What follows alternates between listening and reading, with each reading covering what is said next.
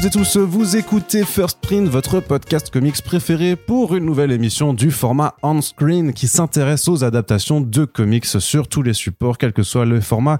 Retour au DCEU, le DC Extended Universe aujourd'hui, un film de Warner Bros. The Flash de Andy Muschietti, un film qui a mis plus de 10 ans à voir le jour, concrètement. Avec l'ami Corentin, on en parlait déjà, on faisait déjà des articles dessus qu'on a commencé à rédiger sur les comics sur DC Planet. Et après de nombreux bouleversements qui nécessiteront sûrement d'avoir un podcast dédié à côté pour vous refaire un peu tout le topo du, euh, de, de cet univers DC, eh bien le film est en salle. C'est la fin d'une époque, c'est aussi l'apothéose de quelques, on va dire, scories du euh, cinéma de super-héros moderne.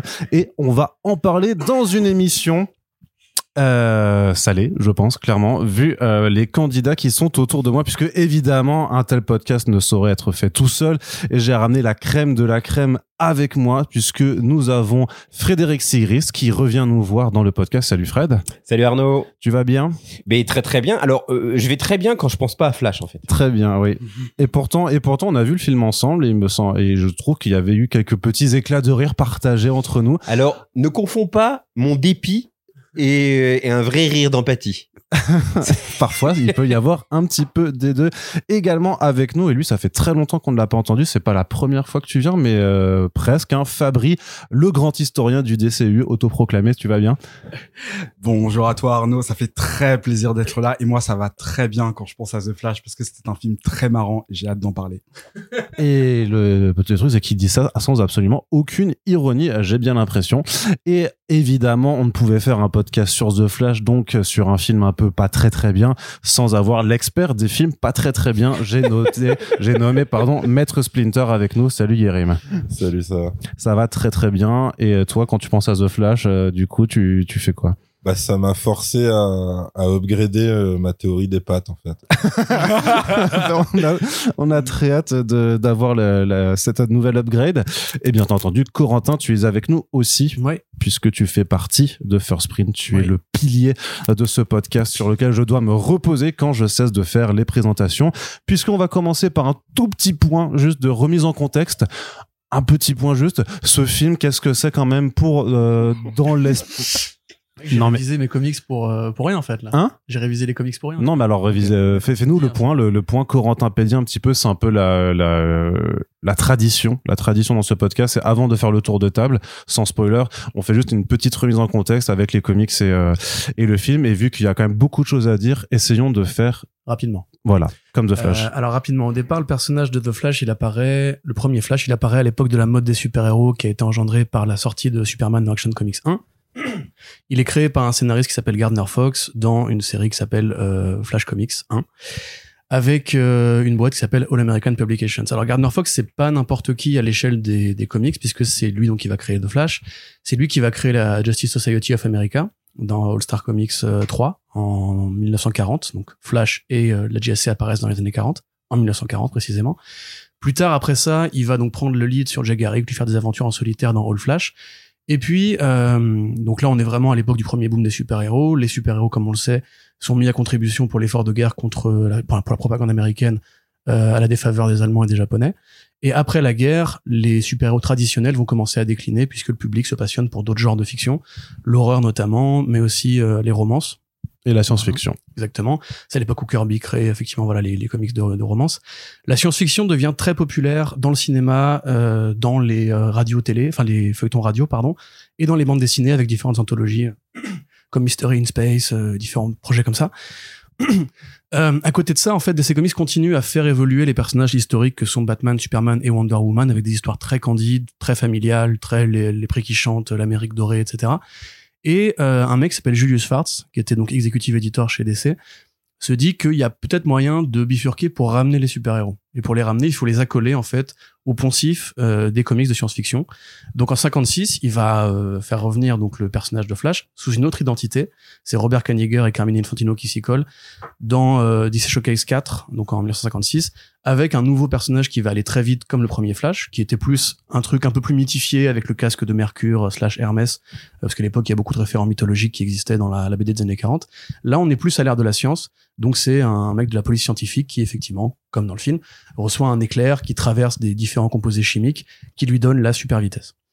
Euh, en parallèle de ça, Gardner Fox continue à travailler. Il va même recréer la Justice League euh, en 1960 dans je ne sais plus quel numéro, j'avoue. Raven the Ball 28. Et en, en 61, c'est lui qui écrit The Flash. Et en 61, il se passe un truc, c'est qu'il y a l'histoire dans Flash 123, Flash of Two Worlds, où en fait Flash va courir très vite, vibrer, traverser euh, les dimensions et se retrouver en fait sur la Terre, la réalité euh, du Jay Garrick, du premier Flash. Et donc ils vont se croiser. Et à l'époque, il y a même un discours assez méta qui est écrit puisque Barry Allen explique à Jay Garrick qu'en fait Gardner Fox, donc c'est Gardner Fox qui s'écrit lui-même, hein, en fait avait rêvé les histoires de Jay Garrick et que donc en fait en rêvant il s'était connecté à une autre terre du multivers. C'est pour ça que l'écriture de Grant Morrison va beaucoup s'inspirer de Flash of Two Worlds puisque en fait l'idée est posée que les, les comics de super-héros sont des comics dans leur propre réalité. Euh, donc c'est la première rencontre entre deux personnages du multivers, entre le passage de l'âge d'or à l'âge d'argent. Euh, Barry Allen lui-même, premier héros, accident de laboratoire, comme Spider-Man, comme beaucoup de personnages comme ça, il amorce les Hulk, il amorce les Marvel en fait quelque part. Et quelques années plus tard, Gardner Fox continue un peu à travailler avec Schwartz. Il va euh, créer la première Crisis, qui va être Crisis sur Terre 1 en 64, dans Justice League euh, 28. Et enfin Justice League of America 28, où là on explique clairement que voilà, la Justice Society et la Justice League peuvent se croiser. L'année suivante, il fait Crisis on Terre 3, où il crée une Terre qui est l'inverse de la Terre principale, où il y a donc tous les équivalents négatifs de, de DC. C'est-à-dire qu'ils expliquaient quand même euh, que les aventures des héros de l'âge d'argent, de l'âge d'or, pardon, en fait, se déroulaient sur une autre terre pour justifier qu'on puisse continuer à publier les aventures, notamment de la GSA, en même temps que euh, les aventures de la Justice League, avec des héros qui ont les mêmes noms, mais qui sont pas les mêmes personnes, les mêmes attributs, et qui ont pas du tout le même âge, alors qu'ils ont été créés 20 ans auparavant. C'est ça, parce qu'en fait, les deux personnages qui vont marquer ça, c'est donc le Flash d'un côté et Green Lantern de l'autre, de John Broome. Et là, c'est un Green Lantern très différent, parce que le premier Green Lantern était plus un héros qui s'inspirait de Lord Durin de Wagner, qui avait un anneau magique qui faisait vraiment plus euh, origine fantasy mythique, alors que le nouveau, c'est vraiment un explorateur spatial à la Buck Rogers, etc. Flic de l'espace, même. Exactement. D'ailleurs, même le personnage de Guy Gardner qui interviendra plus tard, le nom Gardner vient de Gardner Fox, qui est donc l'un des très grands architectes qui a créé les équipes de super-héros, qui a créé donc les voilà, qui a créé le multivers, qui a créé les crossovers euh, entre terres. Donc un énorme architecte avec Schwartz. Encore une fois, à l'époque, tout était à écrire et tout était à inventer. Donc bah, Barry Allen, effectivement, fort de ce premier truc, euh, d'avoir été un héros qui est aussi fondateur, vit sa petite vie, très vite apparaît le Reverse Flash, même un peu avant d'ailleurs, très vite apparaît le Reverse Flash, très vite apparaissent les héros qu'on connaît, de l'âge d'argent, les Rogues, tous les vilains un peu ridicules qui vont faire un petit peu le sel de cette époque-là. Euh, et il va continuer à vivre avec Kid Flash à côté, qui sera un grand sidekick euh, très connu comme Robin, comme tous ces personnages-là. En 85, on sait que le multivers est devenu un peu trop chargé et la continuité elle-même pose des problèmes. Donc DC décide de- d'aplanir en fait l'idée du multivers en disant que toutes les terres vont fusionner en une seule dans une histoire de Wolfman et Perez qui s'appelle Crisis on Infinite Earth, à la fin de laquelle The Flash se sacrifie pour vaincre l'Anti-Monitor. Et donc Barry Allen disparaît. Et là, en fait, Wally West reprend le costume, il va le reprendre pour plus de 20 ans. Donc c'est l'un des rares cas, en fait, de sidekick qui remplace le héros principal, ce qui était quasiment jamais arrivé, ce qui arrive encore très peu aujourd'hui. Donc jusque-là, il est toujours fondateur, il est toujours utile, toujours essentiel à tous les grands événements. Euh, Barry Allen revient en Final Crisis de Morrison pour rendre hommage justement euh, aux histoires de Fox à l'époque. Là, Geoff Jones va récupérer l'écriture du héros, de Barry, et va développer des concepts que Mark Waid avait posés pendant son propre run sur la Speed Force, donc l'énergie en fait, euh, la force véloce en français, l'énergie qui permet à Flash de traverser les dimensions, de voyager dans le temps, de vibrer, d'avoir ses pouvoirs d'hyper vitesse, et on va on va beaucoup développer autour de ce concept-là. Et en parallèle, bah, DC qui est toujours en fait dans une espèce de course sur un style qui, qui se détruit derrière eux par rapport à la continuité, par rapport à, la vétusté de ses héros. Régulièrement, DC en fait remet le compteur à zéro. Et là, bah, c'était le moment où il fallait le remettre à zéro avec un événement, enfin une grande période éditor- éditoriale supervisée par Geoff Jones qui va s'appeler les New 52. Pour ouvrir les New 52, on se sert encore une fois de The Flash qui est toujours du coup présent à chaque grand milestone euh, dimensionnel, multiversel, etc. Barry Allen, donc ça c'est pas un spoiler parce que l'histoire est sortie assez longtemps maintenant.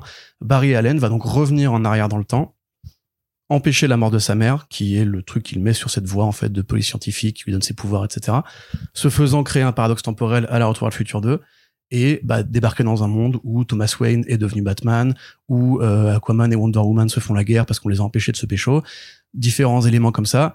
À la fin, le Reverse Flash arrive, lui explique ce qui s'est passé, il revient encore en arrière, il provoque la mort de sa mère, et cet événement-là va créer effectivement le- la nouvelle continuité que sont les New 52. Et dernier point historique, du coup, pour finir les New 52, encore une fois Geoff Jones, encore une fois, on s'est aperçu qu'on avait fait une erreur éditoriale chez DC. C'est l'univers DC est pas c'était différent de l'univers DCU hein, dans le sens où il y a beaucoup de décisions qui vont contredire d'autres décisions et qu'il faut régulièrement remettre à plat pour en fait que les personnages puissent respirer. C'est Bah là, ça, c'est euh, ça et aussi un argument sur le fait que les éditeurs de comics mainstream maintenant ont, à- ont énormément de mal à assumer le fait qu'ils aient une continuité et de pas avoir envie en fait de proposer systématiquement ce qu'ils appellent le point d'entrée euh, tous les deux ans en général parce que c'est à ça qu'on estime que le lectorat comics se renouvellerait aux États-Unis sauf qu'en fait bah depuis dix ans qu'ils le font régulièrement on s'aperçoit bien que c'est pas du tout en fait euh, ça qui permet de renouveler le lectorat mais Voilà. Et donc à ce moment-là, en fait, pour euh, expliquer pourquoi est-ce qu'il manquerait des années, pourquoi est-ce que tous les Robins auraient vieilli trop vite, etc., etc. Geoff Jones a l'idée fameuse de se dire, mais c'est c'est ton, idée préférée non c'est la faute de Watchmen. Mm. C'est la faute du docteur Manhattan qui est arrivé et qui a tripatouillé la continuité. Euh, voilà. Et ça, en fait, ça nous expliquait, enfin, c'est amorcé dans une histoire qui s'appelle donc DC Universe Rebirth, euh, qui est un numéro dans lequel, pour le coup, c'est Wally West qui avait été effacé par les New 52, par la grande réécriture de la continuité, le Wally West classique, qui réapparaît comme Barry Allen dans Final Crisis et qui, du coup, bah, ouvre la nouvelle période dans laquelle on est plus ou moins, euh, plus vraiment. Non, on ça, ça allait plus très vraiment. vite. Non, mais oui, ça allait très vite parce que maintenant, on sait plus vraiment ce qui a beaucoup évolué. Enfin, bref. On va pas revenir là-dedans parce que c'est un peu compliqué. Mais donc voilà, si on peut Je crois qu'on a résumer. déjà perdu nos trois, Non, nos non, trois non, invités non, en je- plus. je- euh. je vois beaucoup d'attention. On écoute fois, Il y a que très Yerim qui est en train attentivement. de- d'envoyer des sextos là. Mais voilà, bref. Pour résumer, en fait, Flash, Clairement, il est sur vraiment- son truc de patte, je crois là. Il cherche un truc plus dégueulasse à dire tout à l'heure. Euh, si on peut résumer, du coup, effectivement, Flash, qui est pas aussi connu que Batman, Superman, Wonder Woman, même que le Green Lantern, hein, quelque part. Euh, c'est vraiment un héros qui représente en fait la motricité dans les comics au niveau éditorial. C'est vraiment, il a toujours été là au bon moment. Il était là au début pour bah, montrer un petit peu justement ce qu'on faisait des héros mythologiques, etc. Il a été là pour amorcer l'ère de la science, pour amorcer le multivers, pour amorcer les crossovers entre terres, pour amorcer les grands crossovers éditoriaux qui sont là pour réécrire la réalité. Et jusqu'à aujourd'hui, il est utilisé pour ça. Et du coup, bah, c'était effectivement assez étonnant, mais toute sa vie, il n'a pas eu le droit à un film. Et là, du coup, on reconnecte vite fait avec, euh, parce qu'on fera un point plus détaillé. Ils veulent faire un film de Flash depuis les années 80. Ça a été envisagé même avant qu'on parle, de DCEU, qu'on parle de Man of Steel, etc. En 2004, quand David Goyer a fait le script de Batman Begins, et que, bah, effectivement, Warner se disait pourquoi ne pas développer un univers autour de ça? Euh, David Goyer, qui donc avait après mobilisé euh, Ryan Gosling, euh, Ryan Reynolds, pardon, avec qui il avait fait Blade Trinity, pour reprendre le rôle de Barry Allen au cinéma. Bon, ce qui a du coup capoté. Euh, à côté de ça, il y avait Justice League Mortal où il fallait insérer un Flash, donc du coup ça a fait conflit, ça a bloqué. Finalement, il y a eu la grève des scénaristes qui a mis ce projet-là complètement sous les ténoirs. À côté de ça, bah, quand euh, Christopher Nolan a eu, fini sa trilogie euh, The Dark Knight, on s'est dit lançons un nouvel univers. Et effectivement, c'est là on a commencé vraiment à rédiger euh, après la sortie de Man of Steel. Et que bah là, on fera le, le point plus tard dans un, un gros gros débrief, mais se lance un projet avec Lord Miller, avec Seth Graham Smith, avec Rick Famuyiwa, avec tous les gens qu'on connaît, jusqu'à Andy Muschietti, jusqu'à euh, Ezra Miller, jusqu'à euh, le feuilleton Ezra Miller, jusqu'aux aux ajouts qui ont été faits, jusqu'à la réécriture de, des plans originaux par Walter Amada avec un certain, un certain Batman qui ont été changés entre temps. Avec la- vraiment, en fait, euh, avec la gestation d'un projet qui s'est faite alors qu'un studio a été entre-temps racheté par deux conglomérats euh, gigantesques et où en fait les plans même de l'univers partagé de DC qui était construit en fait ont pas cessé en fait d'aller d'une direction à 180 en fait dans l'autre et, et ainsi de suite et qui arrive maintenant en fait comme une forme de conclusion à ce qui a été entrepris depuis 2013 avec Man of Steel à l'heure où justement le DC doit être rebooté euh, quelque part comme les New 52 à l'époque euh, avec James Gunn dans les années à venir. Donc les- ce film qui s'appelle Flash est vraiment une forme de flashpoint dans l'intention parce que la trame narrative de toute façon reprend. C'était prévu Grosso modo. ça, hein. T'a pas tout le temps prévu en fait, parce que Par le premier. à un élément. Ce qu'on- dont ce on qu'on- non, mais ce qu'on ce vois. qu'on sait de Lord Miller, c'est qu'à la base, il voulait vraiment faire un film léger où, le limite le leitmotiv, ce serait vraiment, euh, il a besoin de manger euh, pour euh, parce que son métabolisme consomme trop vite les trucs. Et à partir du moment où de toute façon ça commençait à capoter, où ils ont vu que de toute façon ils étaient plus euh, capables en fait de tenir la nuit rivière et qu'il fallait se débarrasser un petit peu de tout ce qu'avait entrepris Snyder. C'est là que le mot Flashpoint était apparu la première fois, mais c'était genre en 2016, euh, quelque chose, tu vois, c'était pas Ouais. tout de suite, hein, c'était, bah, c'était après les, Lord Miller qui était parti pour faire le film solo. euh, mais c'était après en fait après les déconvenus de euh, BVS et le, le- la- la- et en anticipation de la catastrophe Justice League. Mais comme dit ça, on, on y reviendra euh, dans, un- dans une autre émission. Fred, tu voulais intervenir? Je voulais juste euh, compléter sur un point, c'est que euh, effectivement par rapport, il a jamais eu de film, euh, mais euh, par rapport au rayonnement euh, vis-à-vis du grand public, euh, Flash est, euh, est, est très connu dans le sens où il a déjà eu son sa série euh, des années 90, 90, ouais. avec euh, John Wesley. Je sais pas. Euh, ensuite, a saison, euh, ben, elle, a, elle a duré quand même un certain temps avec Mark Hamill en Trickster euh, ou tout Oui, ça. vrai, ouais, tout à fait. Euh, ensuite, il y a eu la, la version euh, de Flash dans la série animée euh, où il avait une grande importance également. Et ensuite, euh, il y a eu la série euh, Bah, CW, euh, qui a quand même eu euh, un, un nombre de spectateurs fidèles qui est resté tout du long euh, avec Grant Gustin. Bah, Yerim, Et- Yerim, il a tout regardé, quoi. Ouais. Yerim, il Et, euh, et donc voilà, c'est-à-dire que même si euh, il, il était pas, il avait pas eu l'honneur euh, du grand écran comme les autres, Flash, en plus, on, on- on- il était même souvent cité dans euh, Big Bang Theory. Euh, ils avaient très très souvent des t-shirts Flash, même Cars. Euh, ici s'appelle euh, en France Flash McQueen rouge avec son éclair jaune. Euh, c'est que dans l'inconscient collectif, les gens savaient qui était Flash, le, personnage rouge et, rouge et or qui va très vite. Et, euh, donc en fait, il, était important pour dans la culture populaire sans jamais avoir véritablement eu une existence euh, qui mettait ses, aventures en valeur sur grand écran. Donc, il a pas eu, effectivement, l'exposition avec des, voilà, plusieurs films ou, euh, ou, ou ce genre Plusieurs de. cartoons. plusieurs car bon, il y a- pas eu de série animée The Flash en, en tant que tel quoi. mais c'est mais c'est vrai que le, le, le fait est qu'avec la série télé et Grant Gustin il y avait quand même on va dire même le fait que cette série elle a permis d'apporter au grand public ces histoires de multivers de crisis et tout ça déjà en fait à, à un public qui à mon avis aurait peut-être pas réussi à capter ce que c'était s'il y avait pas eu pour moi euh, bah, cette amorce en fait de euh, de, con- de pur concept de nerd de comics euh, à, à la télé avant de passer euh, sur le grand écran quoi.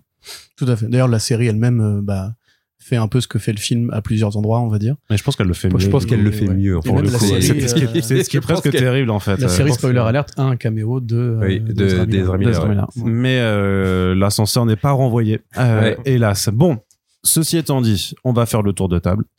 Donc, euh, partisans spoiler, vous nous dites, très chers invités, ce que vous avez euh, ressenti dans, dans, dans la salle. C'est un peu le moment de faire votre psychothérapie euh, en direct. Mais aussi, vous pouvez commencer juste par nous dire un petit peu ce que vous attendiez par rapport au suivi du, du grand feuilleton Warner DC de ces dernières années. Fabri, vu que tu viens rarement dans le podcast, on va commencer par toi. Je te laisse. Ce que j'attendais, moi, j'ai, je suis allé voir The Flash par curiosité morbide parce que euh, il y a vraiment quelque chose de fascinant dans ce projet qui a changé de main à peu près euh, un peu moins d'une dizaine de fois et qui a été plein plein de choses. Euh, Un film, un buddy movie Flash Cyborg, puis un film Flash euh, léger, puis un film Flashpoint qui devait partiellement rebooter l'univers en incluant euh, Keaton et Supergirl pour faire une nouvelle Justice League, et maintenant qui est plus rien, on va dire ça comme ça. Et j'étais curieux de savoir comment tous ces éléments allaient tenir ensemble. euh, et j'avoue que le train de la hype m'a un petit peu emporté. Et moi, quand on me dit que c'est le plus grand film de super-héros de tous les temps, euh, que c'est une bonne raison d'aller au cinéma, je me suis dit peut-être qu'au minimum, ça sera un spectacle J'arrive pas du tout à te croire si naïf. qui, euh, qui, qui, qui, enfin, qui aura, voilà, qui proposera quelque chose d'intéressant. T'avais vu les bandes annonces ou? Et j'avais vu les bandes annonces qui étaient, euh, voilà, énigmatiques. Mais en fait, tout était un peu énigmatique dans ce film. Ça avait, ça avait l'air d'être à la fois effectivement une créature de Frankenstein affreuse, et en même temps, il y avait le potentiel pour un euh, spectacle de grande ampleur plus ou moins intéressant. Donc je me suis dit, arrête d'être snob, Fabrice, et vas-y en fait. et je n'ai pas été déçu. Voilà. Développe, mais développe. En quoi tu n'as pas été déçu euh? Ah, il faut donner son avis maintenant. Ouais, ouais, son avis, son avis, sans, sans spoiler toujours, mais c'est vraiment l'avis général, quoi. Tu vois. Ok, bah c'est un film tout pété évidemment. euh, le, euh, ce qui est intéressant avec ce film, c'est que euh, c'est que contrairement à la promesse du film quand même, qui est un film sur le multiverse euh, avec Ezra Miller qui a une grosse performance, de la comédie, donc un film potentiellement un peu fou. C'est un film extrêmement académique dans son écriture, extrêmement sage en vérité, qui même dans son propos et dans les thématiques proposées est euh, vraiment vraiment au ras des pâquerettes et euh, très très très très très euh, très très très basique.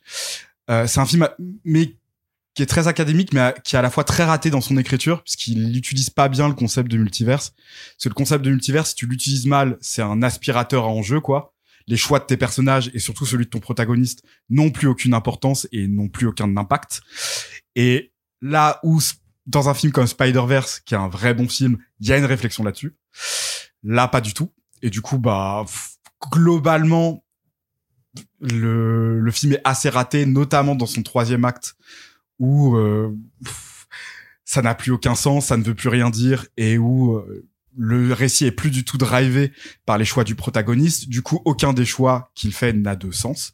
Et du coup, des scènes qui auraient pu avoir un impact n'en ont aucun. Donc ça, c'est pour la partie écriture. Et visuellement, bah, c'est absolument hideux. Hein. Je pense qu'on a, je pense qu'on va faire une collection des plans horribles du film.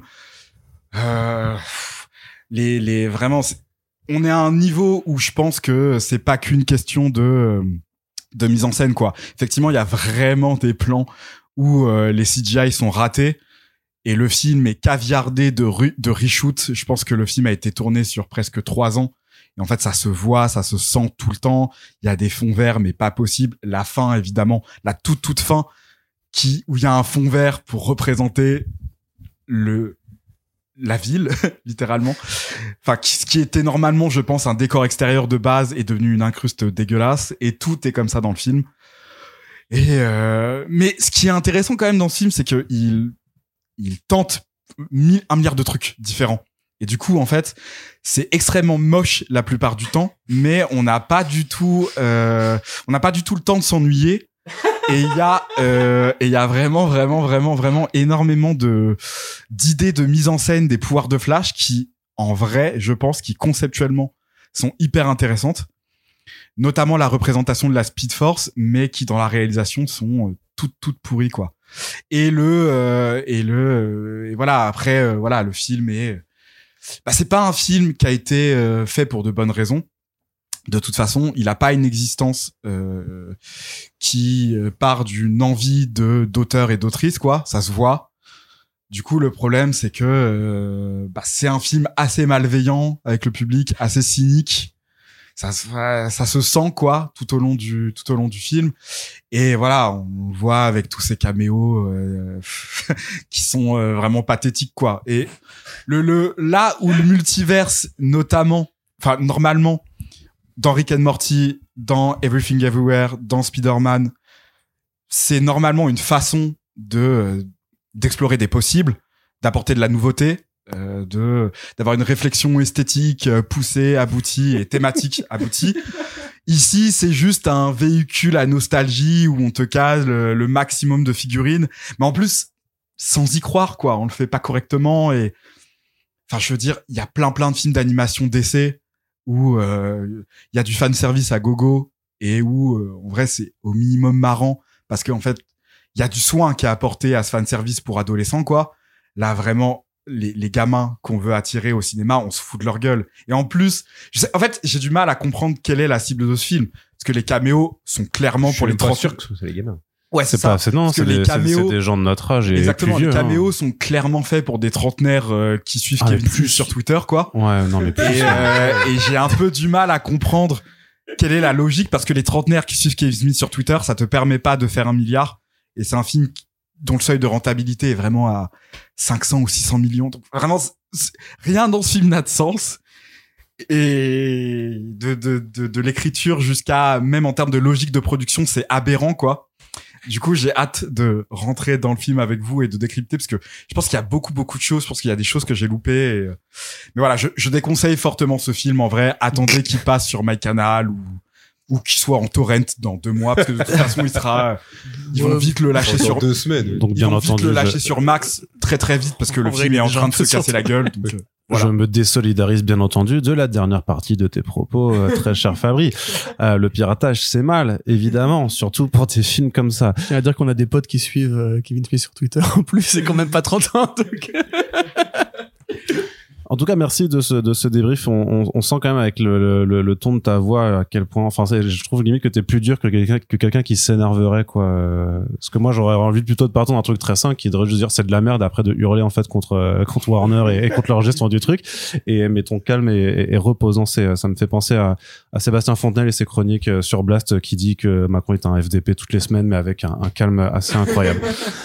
Fred, on se tourne de ton côté. Dis-moi, toi qui as pu voir euh, cette projection en, en bonne compagnie, Oui, euh, en je très crois. bonne compagnie. Euh, Qu'en as-tu pensé? Alors, euh, déjà par rapport euh, au, au film, euh, non mais par rapport, il faut savoir que tout ça se fait sur la base de l'univers Snyder. à la base, il y a le Snyderverse, il y a Man of Steel, Batman vs Superman, etc. Euh, des films qui ont des points euh, scénaristiques qui m'ont toujours euh, profondément heurté, mais au- auxquels j'ai toujours accordé une vraie euh, patte graphique, euh, un certain sens de la mise en scène, de l'aspect mythologique de des, des personnages de DC Comics qui de toute façon, et là je suis complètement d'accord avec vous, euh, ont, ont une aura qui est plus importante que par exemple les personnages Marvel. Tu vois, c'est c'est c'est c'est des dieux euh, et il faut qu'ils soient filmés en tant que tels. Et jusqu'à maintenant, même si j'étais pas d'accord avec euh, la manière dont le scénario était, euh, même même Aquaman, même le premier Wonder Woman, je trouvais toujours qu'il y avait une iconisation des des personnages qui était intéressante. Et j'ai commencé à voir euh, toutes ces communautés de fans, le qui voilà qui étaient à fond, qui voyaient euh, le monde de Snyder comme une religion, en me disant bon bah voilà, ok ces gens-là existent euh, et si jamais t'es pas dans leur trip, tu t'en prends plein la gueule. Mais je pense que euh, si pensaient que ceux comme moi qui avaient des choses à dire sur le monde de Snyder étaient durs avec leurs films, mais que doivent-ils penser aujourd'hui de ce que Warner a fait de l'univers de Snyder? Parce qu'en fait, euh, plus le film vieillit dans ma tête et plus j'ai l'impression qu'il a baisé absolument toutes les strates de euh, de mon existence de cinéphile en fait. Parce que euh, il se contente pas de rater euh, le, le- l'univers de Snyder il chie sur l'univers de Burton, il, il chie, il chie sur euh, euh, toutes, les- toutes les idées. C'est-à-dire, il, il y a le CW, euh, voilà, il y avait un, un caméo, on les prend même pas dans un film Flash. C'est-à-dire, euh, il y a des Flash qui existent, ils apparaissent pas. On chie sur les morts. Et là, vraiment, ça, c'est un, c'est un truc. Je veux il y avait déjà suffisamment à faire euh, en, termes de massacre. Non, on va même chercher des gens qui sont plus là, qui n'ont plus le- leur mot à dire. Euh, on, va même baiser des, idées. C'est-à-dire que même tes rêves, même les films qui n'ont pas eu lieu, ils vont les baiser aussi. C'est-à-dire que j'ai jamais vu une telle entreprise, mais du début à la fin. Je pense, c'est ce que je disais euh, avant même cette émission, ce que je disais à Corentin. Je pense que il- faut qu'un jour on m'explique que c'est Martin Scorsese qui a réalisé tous ces films pour donner euh, donner raison à son propos en disant euh, ces films-là sont en train de tuer le cinéma. Parce que ce que j'ai vu avec Flash c'est pour moi le moment où on franchit le Rubicon de ce qui est vraiment acceptable euh, vis-à-vis du grand public et même vis-à-vis de la, de la culture d'origine. C'est-à-dire que ça et, au milieu de tout ça t'as des acteurs. Je parlerai pas encore d'Ezra Miller parce que c'est déjà un cas suffisamment euh, inquiétant en tant que tel pour, pour pouvoir avoir une partie euh, spécialement consacrée du podcast sur lui. Mais euh, quand tu vois Keaton, quand tu vois Sacha Kyle euh, qui, qui joue Supergirl, euh, et- et- quand tu vois même les seconds rôles, euh, Iris, euh, Iris West, etc. Enfin, euh, pas, Iris West, mais euh, Kirsten Clemens. Ouais, voilà. Là, euh, quand tu vois comment elle est traitée, euh, Patty, la collègue de Barry Allen, euh, etc. C'est des personnages qui sont inexistants, alors que pourtant ils font partie du cœur de ce qu'est euh, une histoire flash. euh, et il y a vraiment pas besoin d'avoir étudié les, les, les comics pendant euh, 100 ans pour le voir. Je trouve que j'ai beau eu éplucher tout, même la- le rapport avec sa mère, son père, ils, ils introduisent le père de Barry Allen dans l'univers de Snyder. Ils changent l'acteur, on s'en bat les couilles. C'est, euh, j'ai, je te dis, vraiment, c'était une sorte de cahier des charges. Et je, je pense qu'il y a peut-être même quelqu'un qui a voulu protéger quelque chose dans ce film en disant non, ça au moins il faut que ça reste beau. Et je pense que ce que ce type-là, a dit ah non non, ça aussi ça y passe, hein. ça aussi je le baise. Et euh, vraiment, je n'ai que ça. À, je suis encore effaré euh, par. euh, non, mais c'est vrai. Je veux dire que je trouve que c'est c'est très ambigu parce que il faut pas voir ce film et en même temps il faut le voir parce que je pense que c'est pour mesurer à quel point t'es des gens qui nous respectent pas. Je, je, tu vois, des fois on dit oh ben non, mais tourne la page, mets ça sous le, mets ça sous le tapis, ça, tu vas oublier. Non, non, non. Là, il y a quelqu'un qui me cherche des, pro- qui me cherche des problèmes. Et, euh, et je l'ai entendu, je l'ai, je l'ai vu et je le retrouverai. C'est voilà, c'est, je pense qu'il y a une, il y a il y a une déclaration de guerre qui s'est faite avec ce film et, euh, et il faut vraiment en prendre conscience parce que c'est c'est pas seulement dans le divertissement, je trouve que même à l'échelle, à un moment où les scénaristes sont en grève, à, un moment où on se pose des questions sur euh, ChatGPT, sur l'intelligence artificielle, sur euh, comment on prend le travail des artistes et on en fait de la merde juste pour pouvoir faire de l'argent, ce film, ce film, c'est le chat GPT de, euh, de l'univers du comic book. Donc, en fait, même si ça me fait rigoler, au fond de moi, il y a une partie qui dit non, non, non, non, non. Là, il y a un cynisme que j'avais jamais vu depuis un certain temps. Donc voilà tout ce que j'ai à en dire. Voilà, et ben il est colère, hein, le... Ça, c'est fait. attends, vous avez une colère incroyable, Frédéric Sigrist. Du coup, je me tourne vers toi, euh, Yérim. Est-ce que Oui. tu vas pouvoir renchérir là-dessus ça, ça va être compliqué. euh. Euh, non, bah déjà, pour, pour se débarrasser vite fait de ce truc, euh, il y a, parce qu'il y a quand même des gens qui ont, qui ont eu l'air euh, de trouver le film normal, en tout cas. Euh, je pense qu'en fait, je pense que c'est possible de, de, tu vois, de passer outre, en gros. Voir, euh, bon après, j'ai pas, j'ai pas parlé des marginaux qui l'ont aimé, parce que là, par contre, c'est, euh, je pense c'est grave. Mais, euh, mais, mais je pense que nous, on a vraiment ce biais de, de spectateurs qui vont en fait euh, quand même en connaissance de cause en ayant suivi pour certains vraiment euh, presque euh, j'allais dire au jour le jour c'est pas vraiment ça mais en, en gros étape par étape euh, le, le lent ratage annoncé du truc. Donc en fait c'est plus tu vas le voir euh, c'est plus une vérification si tu fais jusqu'à quel point ça va être vraiment n'importe quoi.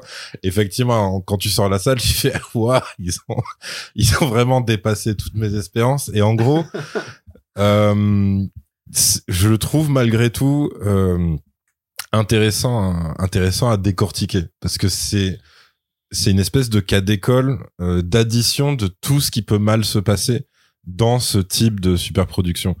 C'est-à-dire qu'il y a vraiment tout. Il y a, il y a eu euh, les, je sais pas combien, de- un jour ça sortira le nombre de réécritures, mais euh, Bah, officiellement, je crois que c'est six scénaristes quand même, ou six Ouais, euh, donc, équipes de scénaristiques qui sont que hein. chacune fait plusieurs moutures à chaque fois. Enfin, tu vois, donc c'est t'es déjà sur sur un truc qui fait qui ferait passer euh, genre la prod de Suicide Squad premier du nom pour un truc euh, très euh, très banal quoi.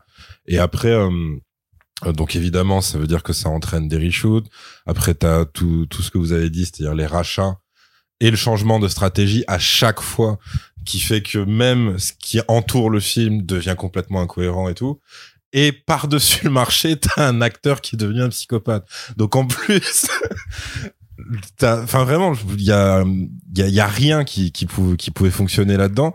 Et euh, je trouve quand même que hum, il y a, y a peut-être, il y a peut-être une sorte de, de, de justicier masqué. Alors, je sais pas si c'est Scorsese ou autre derrière ce truc, parce que si ça avait été un bon film, tu vois, pas un chef-d'œuvre, mais juste un bon film, il y aurait eu le cas de conscience de ouais, mais du coup, enfin, il y a quand même Ezra Miller dedans. Est-ce que, est-ce que du coup, faut en dire du bien ou pas, l'homme de l'artiste, machin? Là, non. Là, je veux dire, ils nous ont fait une fleur, c'est, une merde. Et euh, et tu dis si ça lui flingue sa carrière, bah c'est très bien aussi. Donc ça, voilà, ça c'est plutôt, ça c'est plutôt sympathique de leur part. Après, euh, après, euh, après, euh, je, je trouve qu'en fait le ton du film, il y a un truc euh, qui, qui peut à moitié fonctionner, c'est-à-dire c'est ce que tu sens qui reste de Lord et Miller un peu. Donc t'as des points comme ça dans le film où tu dis ah ouais ça ça aurait pu être drôle. Il se trouve que ça ne l'est pas dans le rendu final, mais euh, ce que tu disais, c'est-à-dire l'idée de base aurait pu donner quelque chose dans un autre film avec un autre traitement. Euh, Il y a ça et après il y a quand même un côté euh, genre ils vont dans le mur mais ils y vont à fond. Alors ça force pas le respect mais tu fais putain genre on dirait vraiment qu'ils en ont rien à foutre. C'est-à-dire qu'il y a à partir d'un certain stade dans le film, tu commences à dire, mais euh, là, ils savent qu'en fait, c'est n'importe quoi et c'est mauvais. Parce qu'il y a trop de répliques, ce sera en partie spoiler, mais il y a vraiment beaucoup trop de moments et de répliques qui peuvent être prises à double sens, où tu dis, vous êtes en train de parler de votre film. Vous savez parfaitement que ça ne va pas. Euh, même la morale du film peut être appliquée à, à l'univers Warner DC. Enfin, c'est vraiment un truc qui dit... euh, bah, c'est l'inverse. euh, bon, si, si on reste évasif, c'est pas du spoiler, mais on va dire c'est l'exact inverse, triste et dépressif de euh, de Spider-Verse. C'est-à-dire Spider-Verse, ça te dit voilà, Exactement, on peut chacun réécrire sa propre histoire et tout machin. Là, le film, il pose sa main sur ton épaule, il dit on va tous crever et tu tu dois tu dois arrêter de lutter parce qu'il y aura pas de solution en fait. et, et tu dis ouais, mais c'est ça qu'ils se sont dit en termes de prod et tout.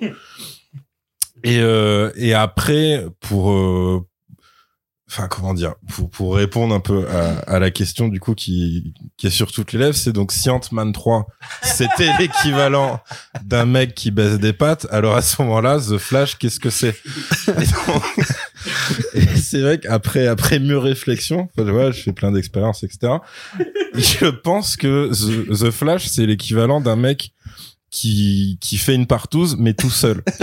C'est-à-dire que c'est-à-dire que c'est vraiment genre voilà, il a pris il a loué un chalet, il a il a, fait- il a mis des bougies tout ça, il y a des pots de bêtes sur le sol et personne ne vient. Et il se dit et il se dit c'est pas grave. Je vais quand même la vivre cette soirée. Du coup, il, du coup, il se fait forcément, il se fait du mal et tout, il se contorsionne, il fait des trucs contre nature. Putain, il fait, il- on le retourne. Il se dit, bah, est-ce que j'irai pas déterrer papy et mamie dans le caveau familial? histoire, histoire de vraiment que le, que- qu'il sait qu'il va crever à la fin, tu vois. Parce qu'il a trop consommé de trucs. genre. Mais il se dit, voilà, au moins, les pompiers qui vont, qui vont me trouver étouffé dans ma gerbe, ils se diront, cet homme, il y est allé à fond. Genre, il a... Et ben, à la, fin, à la fin du film, que soit les caméos dégueulasses ou que ce soit un, un connard qui vient faire coucou en disant et tu te rappelles ce film de merde? On assume notre filiation avec bah en fait tout ça tu dis mais oui c'est ça. C'est des mecs qui veulent rentrer dans l'histoire comme ça en se disant ouais nous on aura tout fait. On l'aura mal fait mais on l'aura vraiment tout fait tu sais c'est une espèce de baroud d'honneur mais de sais, de kamikaze quoi de mecs qui se disent ouais non mais de toute façon c'est raté c'est raté enfin allons-y Tant qu'à faire. ouais tant qu'à faire tu sens tu sens que c'est ça même euh, sans rentrer dans les détails mais même ils ont ils ont presque il y a presque un côté perfectionniste du de la renonciation en fait. Parce que même la la post gêne c'est juste ah vous pensez qu'on non non en fait ça ça va sortir et ce sera de la merde.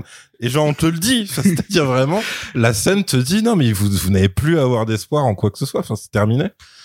Et euh, et c'est pour ça que ouais le le enfin je serais vraiment super curieux de voir à quel point les les gens derrière le film étaient quand même un peu conscients de en tout cas de ce que dit cette version finale de de tout en fait et après le à titre perso ça m'a quand même pas mal déçu parce que du coup c'est sorti récemment que c'était quand même Gun et Safran qui était à l'origine d'un petit détail dans le film.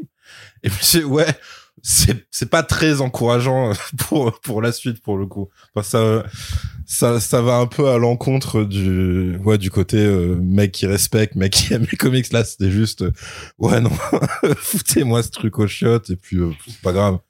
Donc voilà. Voilà voilà Corentin, sans transition, je me permets de me tourner vers toi si tu as quelque chose d'autre à rajouter. Peut-être Bah, que toi, tu es plus en, en- en colère, peut-être aussi comme Frédéric. Non, euh, oui, enfin, je suis plus. Mais en fait, prenez un peu le, mel- le melting pot de tout ce qui vient d'être dit. Il y a différents éléments euh, auxquels je suis, je souscris, la partouze notamment. Mais euh, non, j'essaie de réfléchir à des trucs qui n'ont pas été dits. Bah, prenons le point de vue d'un fan de comics quand même. Effectivement, tu vois, tu, tu tapes, euh, tu tapes 10 ans pour en arriver là. C'est, on a consacré beaucoup d'heures de nos vies à rédiger sur euh, sur ce film. Euh, et à rédiger sur le DCE en, en règle générale. Moi, je pense que c'est effectivement une bonne apothéose de tout ce qui s'est passé, tu vois, depuis 10 ans. C'est-à-dire que le moindre film, parce que Man of Steel, c'est un peu le promi- la première marche avant la descente, tu vois, c'est le c'est le perron. Et après, tu fais marche, marche, marche, Suicide Squad, BVS, bidule, bidule. Et chaque fois, c'est les mêmes trucs, c'est réécriture, ingérence de prod, c'est on change un élément. C'est- des artistes, euh, des voilà, acteurs. euh, c'est le mec qui se barre en plein milieu, ou alors si on fait Valérie Shoot, ou alors on change de tonalité d'un film à l'autre, tu vois. On fait Wonder Woman, un peu Snyderien, puis on se dit non, en fait, faut le faire à la Marvel. On fait Aquaman 1, on se dit bon, bah, on va le faire carrément à la Marvel, il va pisser sur des artefacts et tout, tu vois. Et au final, bah, le film sort, et moi je le trouve très cohérent avec euh, tout le reste du DCU. Mais j'irai en dirai pas plus parce que euh, il faut qu'on passe maintenant à la partie À la partie spoiler. à la partie spoiler. Mais je vais quand même apporter un peu de sucre dans toute cette dose de sel, puisque j'aime le sucré salé, mais euh, pour dire que moi, quand même, j'avais trouvé que certains trucs passaient bien. Et je l'ai Oui, mis dans alors, la critique. Justement, ta critique, tu, moi j'aurais pas écrit cette critique. Je tiens. Oui, bah, c'est pour ça que tu, c'est pour ça que, c'est pour ça que, tiens juste le dire. Non, mais parce qu'au début, enfin, quand ça a commencé, je me disais vraiment, enfin, euh, sur l'humour notamment, sur le fait de prendre Flash comme euh, comme le comic relief tel qu'il était présenté de toute façon, en fait, depuis euh, son introduction dans, dans Justice League, vraiment. Mais il y a un aspect vraiment plus léger.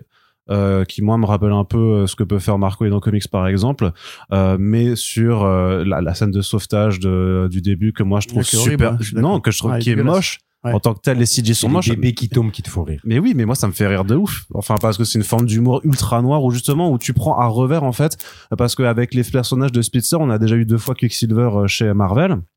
Où à chaque fois on avait cette scène du ralenti euh, qui était censée être ultra cool, qui effectivement a apporté quelque chose la première fois et qui était une bête redite la deuxième fois. Donc là moi j'étais content que pour parce qu'ils étaient obligés d'en passer par là aussi, de le faire à l'inverse, c'est-à-dire qu'au lieu que ce soit un truc un peu stylé, que ce soit on aille dans, dans une forme d'humour ultra noir en fait où tu dis quand même ouais t'as quand même des bébés qui tombent d'un immeuble et qui vont tous mourir dans d'atroces souffrances et de voir comment il arrive à sauver, sachant que l'une des euh, manœuvres c'est de foutre là, directement un bébé dans un micro-ondes.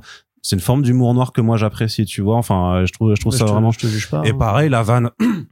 La vanne qui arrive après sur euh, sur sur Batman avec le lasso Wonder Woman, ce genre de choses Celle-là, là ouais, celle-là, ok. je trouve que ça je trouve que ça fonctionne- bien et je me suis dit à ce moment-là du film que en vrai t'aurais eu tout un film flash comme ça où après il y a des vrais vilains les, les, les Rogues qui arrivent les, les Lascars tu vois et que euh, ils fassent un film comme ça dans cette tonalité un peu rigolote euh, avec euh, peut-être presque dans ouais, dans dans un style Silver Age assumé moi ça m'aurait plu en fait. Je pense Mais- que j'aurais j'aurais été client surtout que je trouve que Ezra Miller euh, en dehors de tout de tout ce qu'il a fait euh, s'en sort vachement bien en fait dans un rôle où il doit se, se donner la partie que les deux versions euh, qui se rencontrent arrivent à bien se répondre et euh, en vrai celui qui fait les blagues sur le, le costume qui lui sert la bite pareil ça me fait marrer tu vois Ouais, mais. Enfin, euh, et, euh, quand il 14 ans fasse- et quand il fasse- hein. bah peut-être mais peut-être que c'est parce que je suis plus bon client de, de cette forme d'humour mais que le côté vraiment gaguesque de euh, il découvre ses pouvoirs en faisant du coup ça le fait tomber à poil chez la voisine ce genre de Je truc trouve là pas que c'est ultra too much quand il cause l'accident et que c'est surenchère de surenchère de surenchère de avec la musique un peu orchestrale et tout. Enfin, c'est.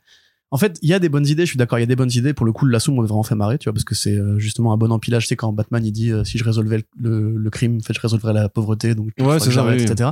Il y a des, tu vois, les, bon, les morceaux de Lord des Miller qui j'ai restent beaucoup trop dans- pour dire merci dans la créature de Frankenstein justement et même visuellement je veux dire à ce moment-là pour moi il est juste déjà désamorcé par la gueule de Batman mais tu vois effectivement t'as dit un truc qui est très vrai c'est euh, je me rappelle quand on avait fait BVS à l'époque le podcast sur DC Planet et t'avais euh, Zepli qui avait dit euh, ouais mais c'est bien en fait de faire une déconstruction géniale mais là t'es au, dé- au début de ton univers. Et tu déconstruis pas un univers au moment où tu le lances. Et là tu vois on déconstruit Flash. C'est-à-dire que c'est aussi une origin story ce film quelque part. C'est une déconstruction de son principe fondamental. C'est aussi un film de maturité pour lui. Mais tu l'as pas vu vraiment avant. Tu l'as vu sur une caméra de sécurité, tu l'as vu dans un film où c'était le clown de service, euh, où tout le monde se souvient avec euh, avec amertume de comment il courait euh, comme un débile. D'ailleurs, il y a même une vanne là-dessus qui est plutôt rigolote aussi. mais moi elle m'a fait hurler Voilà. hurler de rire Mais le problème, c'est que le film, si tu veux, il, il est pris dans son contexte, tu vois, il est pris dans, dans sa bulle, dans son jus. Quand tu vois Wonder Woman qui apparaît, c'est pas un spoiler encore une fois, ils te mettent à la Marvel le temps pour applaudir avec le gros zoom bien lent et avec la musique qui démarre comme à chaque fois, comme dans Shazam euh, Fury Ah of oui, the Gods. oui. J'en peux plus de ce truc-là. On dirait un running gag. Faudrait faire un montage toutes les fois où elle apparaît avec cette musique Ouais, tu de fais un hypercut, hypercut euh, toutes les fois où Wonder Woman Et apparaît chaque dans fois, elle coupe au même moment en plus. Mm. Tu vois, c'est c'est mais assez. Junkie euh, XL, faut le mettre en prison. Mais pour le coup, de pareil, tu faire vois, app- Arrêtez de faire appel à ce mec. au niveau musicalité, je trouve qu'il cherche l'hommage à Sylvester parce qu'il y a, enfin, c'est même pas dire qu'il y a des hommages à Retour vers le futur 2 et c'est littéralement euh, des clins d'œil de tonton à Retour vers le futur 2. Euh, il cherche des moments où t'as de la bonne séquence musicale, tu te dis, ah, ok, ça, ce moment-là, pas mal. Et directement après, quand t'as le Batman euh, keatonien, Mm. mais ça force, mais, mais avec une lourdeur, mais sur les plans, sur les répliques, sur pareil, le plan applaudissement avec le zoom sur la caméra, yeah, Batman. Ouais, que tu pensais que certains nous avaient dit, ouais, mais vous inquiétez pas, c'est que pour le trailer, ce sera pas dans le film. En fait, si, tout, si, tout, tout ce qu'on décrivait déjà dans les trailers est, Bien est- est sûr. bien resté Et au la final. musique est mal utilisée, les- plans de combat avec lui, c'est comme tu dis, ça, ça va baiser Burton, mais mais c'est horrible. Ça justement, c'est tu demandes à, à Jamie Journey de te faire une scène, euh, un concept art burtonien, elle va te faire ça, tu vois. Enfin, c'est littéralement, c'est du c'est du, du pillage de cadavres, tu vois. C'est De toute pardon. façon, dès l'instant où tu prends Burton pour le foutre dans un désert en plein soleil, euh, avec le Batwing et tout ça, alors que lui il s'est quand même cassé le cul à faire un Gotham toujours oui, euh, c'est ça. dans le noir. Tu sais en fait que le- la, la principale caractéristique de la caractéristique de cette adaptation, tu, tu la niques. Bien Et, sûr. euh, le côté Fritz Lang, t'enlèves le côté Metropolis, t'enlèves le côté animation, t'enlèves tout ce qui a fait le Batman de Burton. Et même là, je veux dire, au niveau, niveau essentialiste du personnage, on ne sait rien sur lui, on ne sait rien sur sa vie, on ne sait rien. À un moment donné, on dit qu'il a, on n'a plus besoin de lui. Oui. On sait pas pourquoi. Il y a aucun élément Bah, parce qu'il a, ré- qui est il a réussi à éliminer le crime de Gotham City. Même pour Supergirl, il n'y a pas de densité. On, on sait Mm. pas qu'est-ce qu'il va la différencier de ci, de ça. Non, c'est même, c'est même copier-coller la trajectoire de Kal-El jusqu'à un point qui te dit, mais dans ce cas-là, c'est même pas cohérent par rapport à. Et en fait, tout est comme ça, tu vois, parce que Flashpoint, c'est pas Batman keatonien, c'est pas Batman, un vieux Batman, c'est pas le Batman de Miller. C'est Thomas Wayne parce qu'il a réécrit la réalité pour avoir justement cette exploration des possibles dont tu parlais. Qu'est-ce qui se passe si c'est Bruce Wayne qui meurt? Bah si c'est Bruce Wayne qui meurt, son père devient Batman parce que c'est dans le sang des Wayne en fait d'avoir ce côté vengeur et sa mère devient le Joker. Mais là, on ne sait même pas en fait si c'est vraiment la suite des films de Keaton. Même d'ailleurs dans la, la Whedon Cut, t'avais des références euh, au euh, Batman de Keaton où on disait qu'en fait Ben Affleck c'était plus ou moins la suite du Batman de Keaton. Là, t'as même pas justement ce truc-là. C'est juste, c'est juste un personnage qui, est fait à 100% de fanservice. Il a pas un élément sur lui. Il a une réplique qui te donne un, un léger sens par rapport à la relation qu'il a avec Flash et au Paramore. Mais tout le reste du temps, les postures, les coups, t'as même des, des, des copier-coller de chorégraphie. C'est vraiment, quand il fait la, la cape et qu'il il dégaine son Ah oui, oui, oui. c'est des copier-coller chorégraphiques. C'est genre, il y a aucune nouvelle idée. Il y a rien qui est fait pour rendre ce film un minimum sensé dans ses emprunts. Et comme tu disais, moi, je suis, on le sait, je suis pas un immense fan de ce qu'a fait Snyder sur, euh, sur l'univers DC, mais il y avait un point de vue. C'est, on peut ne pas être d'accord avec ce point de vue, mais le point de vue de l'homme qui va contester le dieu illégitime, c'était déjà dans 300, c'était déjà dans Watchmen avec Ozymandias et Manhattan. Et ça a toujours été la, la sève de son univers. Superman est Jésus, Batman est euh, bah, Judas, entre guillemets. Et ça va fédérer une lecture très benette et WWE, en fait, du cinéma de super-héros. Mais ça existe. Là, la scène finale, le combat final, qui est donc un emprise de Man of Steel, mais oh, c'est odieux, c'est honteux de faire ça. Moi, je serais Snyder, déjà, je me suis fait bien baiser la gueule euh, par l'ancienne équipe, mais je fais un procès, sans déconner. Enfin, il y a des trucs que tu peux pas faire, même quand t'as le respect, quand t'es un cinéaste, quand t'as le respect de, de tes collègues. Tu vois, tu, enfin. Bah, Michael Voilà, moi, Shannon, il a pas attendu, euh, il n'y a pas eu un délai euh, minimum de réserve. hein, et il a déjà dit tout le mal qu'il en pensait euh, Ah ouais, j'ai pas oui, vu, hein. du tournage et. euh, Ah, vous avez pas suivi ça? Non C'était trop marrant. Ah oui. Il a rien attendu. Le film, il était, il était dehors depuis quoi, deux semaines, même pas? Il a fait une interview. Attends, ça fait même pas deux crois. semaine qu'il est sorti là. Ok, bah alors, euh, je pense, euh, C'était la semaine c'était de la semaine. sortie. Ouais. Il a fait une interview de GQ, je crois, où il revient sur sa carrière et à un moment, il parle de ça. Et il dit, ouais, euh, moi, j'ai kiffé jouer Zod et tout, dans Man of Steel. Dans The Flash, euh, c'est euh, justement, il y a pas, euh, Il y a rien à jouer. perso, il y a rien à jouer, il est pas, il est pas approfondi. Et, il- et après, il a fait une métaphore où il dit, euh, de toute façon, ces films euh, multivers, machin, c'est, c'est juste un, un gros gamin qui a une boîte de figurines et qui, Mm. qui s'amuse à les faire se taper entre elles et ça s'arrête là, tu vois. Donc voilà, a priori. Ouais, bah ouais. Mais même là, tu sais c'est quoi C'est comme les plans. Encore une fois, hommage à Keaton avec euh, quand on te montre la Batmobile, quand on te montre le Batplane. Batmobile qui du coup ne servira Sert à rien. dans Mais- le film. bah évidemment. Mais tu sais, tu- tu- moi j'imagine le l'enfant qui était à l'époque, maintenant qui a 45 ans, et qui se lève, qui pleure, qui applaudit et tout. Mais parce qu'en fait le film il a eu un bon retour critique, c'est ça qui est assez étonnant sur Rotten Enfin, Tomatoes. un, un retour critique, on va dire, conciliant, notamment de la part de la ça. presse américaine. mais- vis-à-vis du euh, de ce que les gens attendaient, je pense. Mais quand même, ça veut dire qu'est-ce qu'on est, qu'est-ce que le grand public et certainement les Américains euh, pensent que doit être le cinéma des super-héros. C'est on nous prend nous et notre culture pour des débiles, pour des imbéciles qui juste on vous fout ce caméo rincé et peut-être qu'un critique professionnel qui lui n'est pas à fond dans la BD, il se dit ah ça c'est pour leur faire plaisir, c'est sympa, c'est mignon. Ouais Alors, non il a du cœur ce film. pense Ouais, que mais ce qui est c'est- étonnant, c'est- qu'ils ont pas cette conci parce qu'à ce moment-là, pourquoi, euh, pourquoi pas en Uncharted, ça aurait pas aussi des bonnes critiques? Si s'ils avaient cette conciliance Et pour puis, les jeux et, vidéo. puis, et puis le fait Ouais. est que effectivement ils ont le droit de nous prendre pour des débiles attendu que des films de débiles ont super bien marché quand tu vois que Venom fait 800 millions et que No Way Home passe le milliard enfin fait 2 Mmh. milliards 2 milliards. ouais. enfin presque 2 milliards je sais plus s'il les a dépassés mais enfin euh, à quel moment bien sûr tu vas dire bon bah ils ont l'air un peu cons hein, tu leur mets du fan service à gogo et tu leur mets juste un personnage qu'ils ont kiffé euh, tu peux faire un film vraiment dégueulasse derrière euh, sur le fond comme sur la forme. Bah t'inquiète pas que si les gens ils veulent le voir ils ont décidé d'aller le voir ils vont le voir. Et c'est pour ça que faudra revenir aussi après sur la façon dont ça a été marketé dont, la façon dont Mmh, Warner a communiqué euh, là-dessus qui, qui- et qui n'a pas fonctionné quoi. C'est à dire que même avec les, les, les critiques assez bienveillantes et effectivement qui m'ont même surprise de la part des, euh, des médias américains qui justement sur les cas Morbius ou Venom ont pas hésité à dire que c'était vraiment de la merde quand c'était de la merde et que c'était hideux. Là ils ont ils ont l'impression euh, de d'être étrangement ouais euh, très euh, Je pense, je pense qu'ils ils confondent l'ambition d'un paquet aggloméré et un film ambitieux en fait. Alors, je peux en parler parce que je le vois, euh, je le vois à France Inter avec les journalistes euh, et critiques cinéma euh, traditionnels. Ils ont tellement loupé le coche de nombreux films euh, qui en fait créent euh, ta cinéphilie, mais de super-héros parce qu'il y en a eu tellement euh, aujourd'hui que tu peux te permettre d'être difficile en disant bah voilà un Gardien Galaxy c'est complètement différent de, de Matt Reeves, The Batman, etc. Ou, ou de la version de Nolan, etc. Mais eux, ils ont zappé ça et très souvent, en fait, ils en voient un euh, tous les 5-6 films, tu vois, ils, voient euh, d'autres films et puis tout d'un coup ils vont voir un film de super-héros. Donc généralement, déjà le passage au multiverse, euh, la quasi-totalité des critiques de ciné que je connais sont complètement larguées vis-à-vis de ça et ils vont même jusqu'à des fois confondre les les univers tel personnage qui appartient à Sony mais qui est censé être dans l'univers de Spider-Man mais ils ont pas le droit d'utiliser Spider-Man donc pour eux, c'est quasiment la même chose quand tu en parles après avec un café, euh, euh, après avoir écouté ce qu'ils ont dit. Ils, font pas la différence. Donc, en fait, quand euh, quand ils font une critique d'un film comme Flash, ça s'inscrit dans un grand truc un peu flou déjà de loin et ils disent bon j'ai pas la ref mais dans celui-ci il y a des trucs que j'ai. C'est-à-dire euh, le Batman de Keaton. Ah bah oui j'ai vu. C'est euh, le vieux Batman. C'est euh, Tim Burton. Celui-ci je l'ai vu. Ah bah à un moment donné tu vois on va placer un caméo d'un autre personnage que je connais. Donc en fait c'est paradoxalement alors que le film est juste pas à faire les, les petites bouées, les petites, les petites balises de pour vieux vieilles critiques euh, sont suffisamment euh, importantes pour qu'ils se disent ah là je comprends. Tu vois, euh, c'est complètement différent de quand ils vont aller voir euh, Spider-Verse, qu'ils vont voir Spider-Ham, tu vois, Spider-Cochon ou Spider-Man noir, Ouais. où, ils- ils- où là ils vont se dire qu'est-ce que c'est que ça, je comprends pas. Ah, c'est c'est c'est trop c'est trop flou pour moi. Alors que là, ils sont sur une sorte de culture cinématographique commune.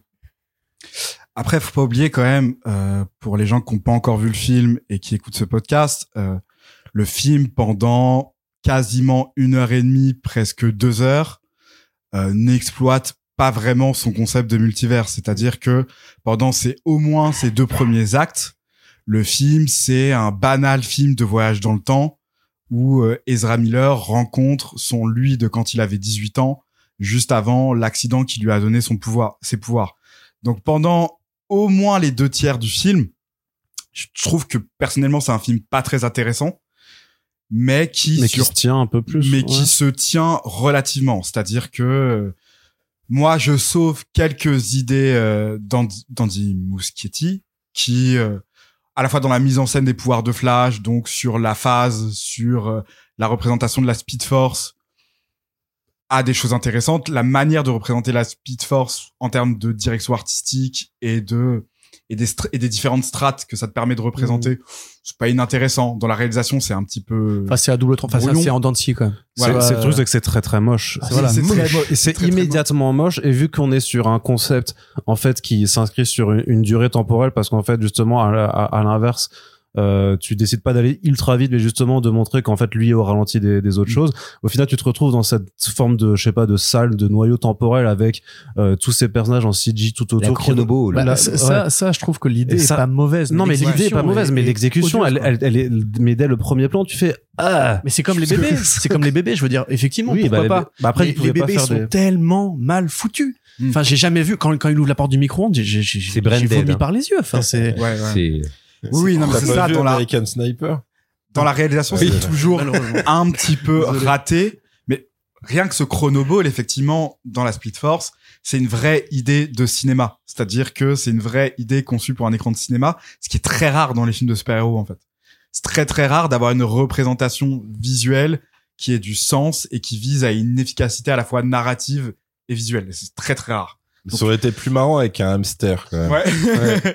Donc voilà, je, je tiens quand même à dire ça. Le, je comprends pourquoi euh, Peter Safran et James Gunn ont choisi Andy Muschietti sur Batman, puisque sur les deux versions de Batman, ok, les logiques de production font que c'est complètement non-sensique et un petit peu et un petit peu malveillant, mais la mise en scène des combats de Batman dans le film est pas complètement euh, est pas complètement aberrante, c'est-à-dire qu'il y a un Il a certain 70 ans quand même. Hein. non, non, mais je veux dire, sur, sur la scène de Batfleck, il y a un certain euh, dynamisme et un- une certaine habilité dans le découpage de cette course-poursuite là dans la ville. Et sur les scènes de, euh, de euh, comment il s'appelle? De Keaton. Keaton, il y a une certaine fluidité. On, il y a une si on s'en va, là. Sur les sur les scènes où il est en intérieur, il y a une physicalité, un impact des coups qu'on ressent. C'est pas c'est pas dégueulasse, c'est pas idiot, voilà mais j'ai pas trop mal fait. Donc Mais- voilà, il y a plein de choses quand même qui pendant la majorité des films, la majorité du film se tiennent. Là où le film commence à complètement partir en lambeaux, c'est vraiment euh, Bah, dès que l'attaque voilà, euh, dans le- le désert. à hein. partir oui Mm. à partir de l'apparition de Supergirl Ouais, aussi le et, sauvetage, ouais. avec euh, voilà Le désert tout plat. ce Mm. moment ce moment où on arrête d'avoir une caméra de cinéma mais où on est euh, sur euh, de la cinématique de PS3 quoi vraiment euh, sur à Ah, partir et de je crois, il faut arrêter de dire ça, parce que sur PS3, t'avais des, des cinématiques qui étaient bien plus à la hauteur. euh, de mais c'est PS2 à la limite. ouais, PS2, mais, euh, ouais, ouais, ouais, PS2 ouais. plutôt la et PS3, euh, ben voilà ces plans séquences euh, un petit peu analogiques là où, où la caméra fait des mouvements impossibles mais c'est jamais très beau et jamais très intéressant Et puis le Et coup du, du, du bad plane qui se retourne, tu le vois 5-6 fois hein, aussi. euh, Ouais, ouais, Ils sont très sûr. contents de la caméra fixée. euh. exactement et voilà et après oui, un côté le imitation, lambeaux. euh, enfin tentative d'imitation de Snyder, mais euh, je sais pas si c'est manque d'argent ou d'inspi. Ah, mais Ou quand de il- talent, Tous hein, les euh. combats de Supergirl, enfin, Mm. tu sens que c'est ça qu'ils qu'ils auraient voulu, mais c'est ouais, c'est juste dégueulasse. quoi. Mais même, Ouais, bien Fa- sûr. mais même Faora, quand elle prend un peu le relais et que tu te rappelles de la Mm. scène de baston de Faora dans Man of Steel. Mais c'est, c'est, c'est c'est ce que disait Fred de toute façon, c'est qu'à chaque fois qu'ils veulent, en fait, ils veulent quelque part, on va dire, euh, acknowledger un peu leur passé, les films qui ont pu exister. Et sauf que à chaque fois, ça tiendra jamais la comparaison. C'est-à-dire Mm. que on te refait euh, du Man of Steel, mais sans la virtuosité de la caméra de Zack Snyder, qui avait quand même effectivement aussi. Enfin, moi, je rappelle toujours. Enfin, pour moi, Man of Steel, ça reste toujours Ah, les, les- meilleurs combats combats de Superman euh, dans les airs. C'est, c'était- c'est toujours le meilleur film des BZ qu'on a jamais eu, tu vois. Et, euh, et, et du coup, c'est moche. Enfin, c'est ça. Et ce que tu disais aussi avant, c'est euh, le Batman de Burton, mais sans l'esprit et sans la, la Mm. patte graphique de, de l'univers de Burton, bah, c'est moche aussi. Et du Mais coup, C'est ça qui est trop bizarre en tout, plus. tout est pas beau. C'est que quand tu reviens en arrière dans le flashback avec The Flash qui du coup te dit qu'il a croisé en fait le combat de Man of Steel avec la terraforming à, Metropolis, ils refont la photo, la direction photo de Zack Snyder. Un petit peu, ouais. Mais après à la fin du film, non. Ils disent on va faire du jaune et bleu pour le ciel et on va faire les armures noires comme à l'époque. Et surtout que c'est tellement plat. Enfin, ça, ça se voit tellement. Mais, attends, mais la gueule de euh, Michael Shannon, enfin, mm. c'est, on, Ah a dit du mal de la moustache euh, wedonienne de Henry Cavill. Là, on est, on est dix crans au-dessus, quoi. C'est, Mm. moi, tu plisses les yeux, on dirait vraiment que c'est, c'est un, c'est un cube avec juste un scan de la gueule de, de Shannon dedans, quoi. C'est, ah ouais, bien sûr c'est, c'est- moi, je trouve ça dégueulasse. Par contre, pour le coup, je suis pas d'accord. Pour moi, le film, il se barre en couille dès l'instant où il rentre dans la maison de Batman, euh, et où, en fait, ils sont accueillis par un, un Michael Keaton qui clairement s'en bat les couilles, euh, qui, les, qui les attaque à coups de tapis, qui prend une bouteille de pinard et qui se l'enfile, Qui fait Euh, des pattes aussi. et qui fait des pattes, voilà. Parce Spécial que, dédicace à ouais. Il a aussi une théorie. Oui, c'est ça. D'ailleurs, Mais mais tu sais, en parlant de théorie, lui, il connaît la théorie du multivers. Mais pourquoi? Pourquoi? Je sais pas, il n'y a pas un élément agréé par rapport à ça. Je t'explique ça avec des spaghettis. hein. Ouais, ouais. Mais c'est intéressant parce que le personnage de Keaton, il, il a toujours l'information dont le scénario a besoin pour qu'il avance. C'est-à-dire que cet homme est le meilleur détective du monde, mais aussi le meilleur physicien du monde, Oui. le Ouais. meilleur, euh, le meilleur super-héros du Il est tout. Meilleur espion, puisque après, euh, pendant, pendant que Barry fait sa sieste, en fait, lui, il lui a trouvé la localisation de Kara. Ouais, alors il y a des Russes euh, en telle année. ok, bah écoute, c'est super. Mais, euh, Après, mais juste, il y a un truc, c'est que même leur espèce de... Parce qu'en fait, c'est lui leur... euh, peut-être pas leur seul et unique atout euh, dans leur tête, parce qu'après, il y a les caméos de fin, mais c'est lui leur caution, nostalgie et tout. Mais même ça, parce que tu sens qu'il lorgne sur, sur Noé Home et tout, mais même ça, c'est, c'est fait de manière très, euh, très amateur, en fait. Parce que leur, leur seul, leur seul et unique truc, c'est de se dire, OK, on va prendre le, le Batman de Keaton et Burton. Très bien. Mais sauf que, il y a une telle différence d'époque que, par exemple, le manoir Wayne n'existait pas en dur chez Burton. C'était, même des plans où je sais plus si c'est la mairie ou le commissariat. C'est en fait la même salle de réception et tout, mais filmé différemment. Donc eux, il leur reste quoi, à part la personne de, de Keaton? Ben, en fait, ils font traverser aux deux Barry les trois pièces que Ouais. tu vois dans, dans le premier Batman. Parce qu'en la plus, salle, la salle la nostalgie, c'est euh, juste sur Batman 1, c'est même pas le défi, parce que il y a euh, l'artefact à la con du Joker, il y a euh, tu le eh, machin, tu vois, t'as Ouais. ça, euh, t'as euh, et t'as la salle de réception. Non, mais en gros, parce que je rentre pas dans les détails. Oui, oui, euh, oui. ok. Bon, partie spoiler. Ok. T'as la cuisine, pourquoi? Uniquement parce que c'est là qu'ils ont bouffé avec Vicky Vale à à leur premier date. Et en fait, c'est c'est des trucs qui sont ultra pointus, mais qui sont pas intéressants du tout. À part un point, c'est que euh, ils se sont dit, quand on rameute des persos euh, bonus nostalgie, euh, si on veut que ce soit nul, faut que ça arrive dans une cuisine, parce que c'est ce que Noéo m'a fait. Et eux, effectivement, ils font débouler euh, un Keaton en mode Big Lebowski dans une putain de cuisine de merde, pendant que t'as deux gogoles qui, voilà, qui, qui essayaient juste de manger ou je sais pas quoi. Oui, et en plus avec le côté ultra slapstick du fait que le, le, le Barry Allen euh, du, du présent arrête pas de se prendre des coups dans la tête euh, tout Ouais, le temps, a de, de tomber, pouvoir, tout ça, parce que et tu et euh, tu fais mais euh, ouais c'est c'est guignol. C'est avec ça. des- Mais c'est la même chose pendant la scène de baston du, du Batman. C'est-à-dire que pendant que euh, ils ont Oui, envie de l'autre, venger ouais. le Batman 89 en disant regardez cette fois-ci il a un costume qui lui permet de faire des cascades et on va on va faire exactement le même genre de type de combat que dans euh, euh, Batman versus Superman avec un Batman bourrin. Euh, t'as Barry qui vomit.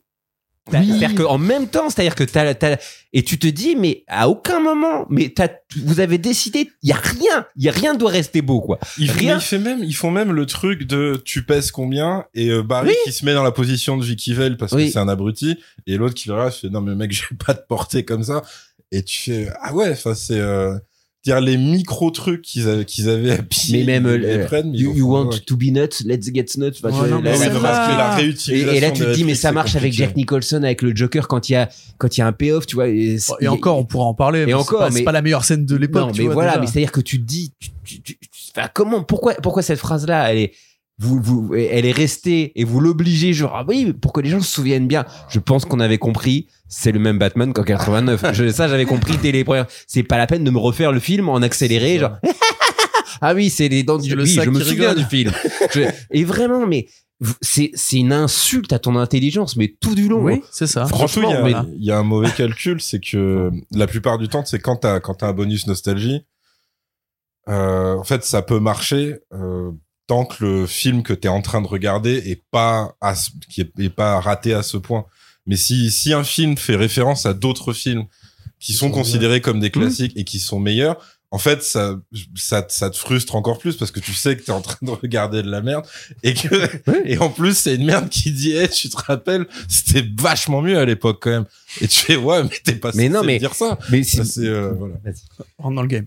Et je trouve que c'est euh, super intéressant ce film parce que même dans No Way Home, même dans No Way Home, on te ramène les deux Spider-Man et on te, en fait, on te, il y a une réflexion un petit peu euh, par-dessus la jambe. Il y a une réflexion quand même sur la relation que ces trois personnages qui sont Peter Parker peuvent avoir et sur où en sont les deux Peter Parker dans leur parcours. ouais. dans leur parcours, où ils en sont, et ce que ça veut dire de les ramener à ce moment-là de leur parcours, et ce qu'ils ont à apporter aux plus jeunes, qui est celui de Tom Holland, d'accord? Et en plus, ils rameutent euh, tout, chacun à ses méchants. et Exactement. Il y a une...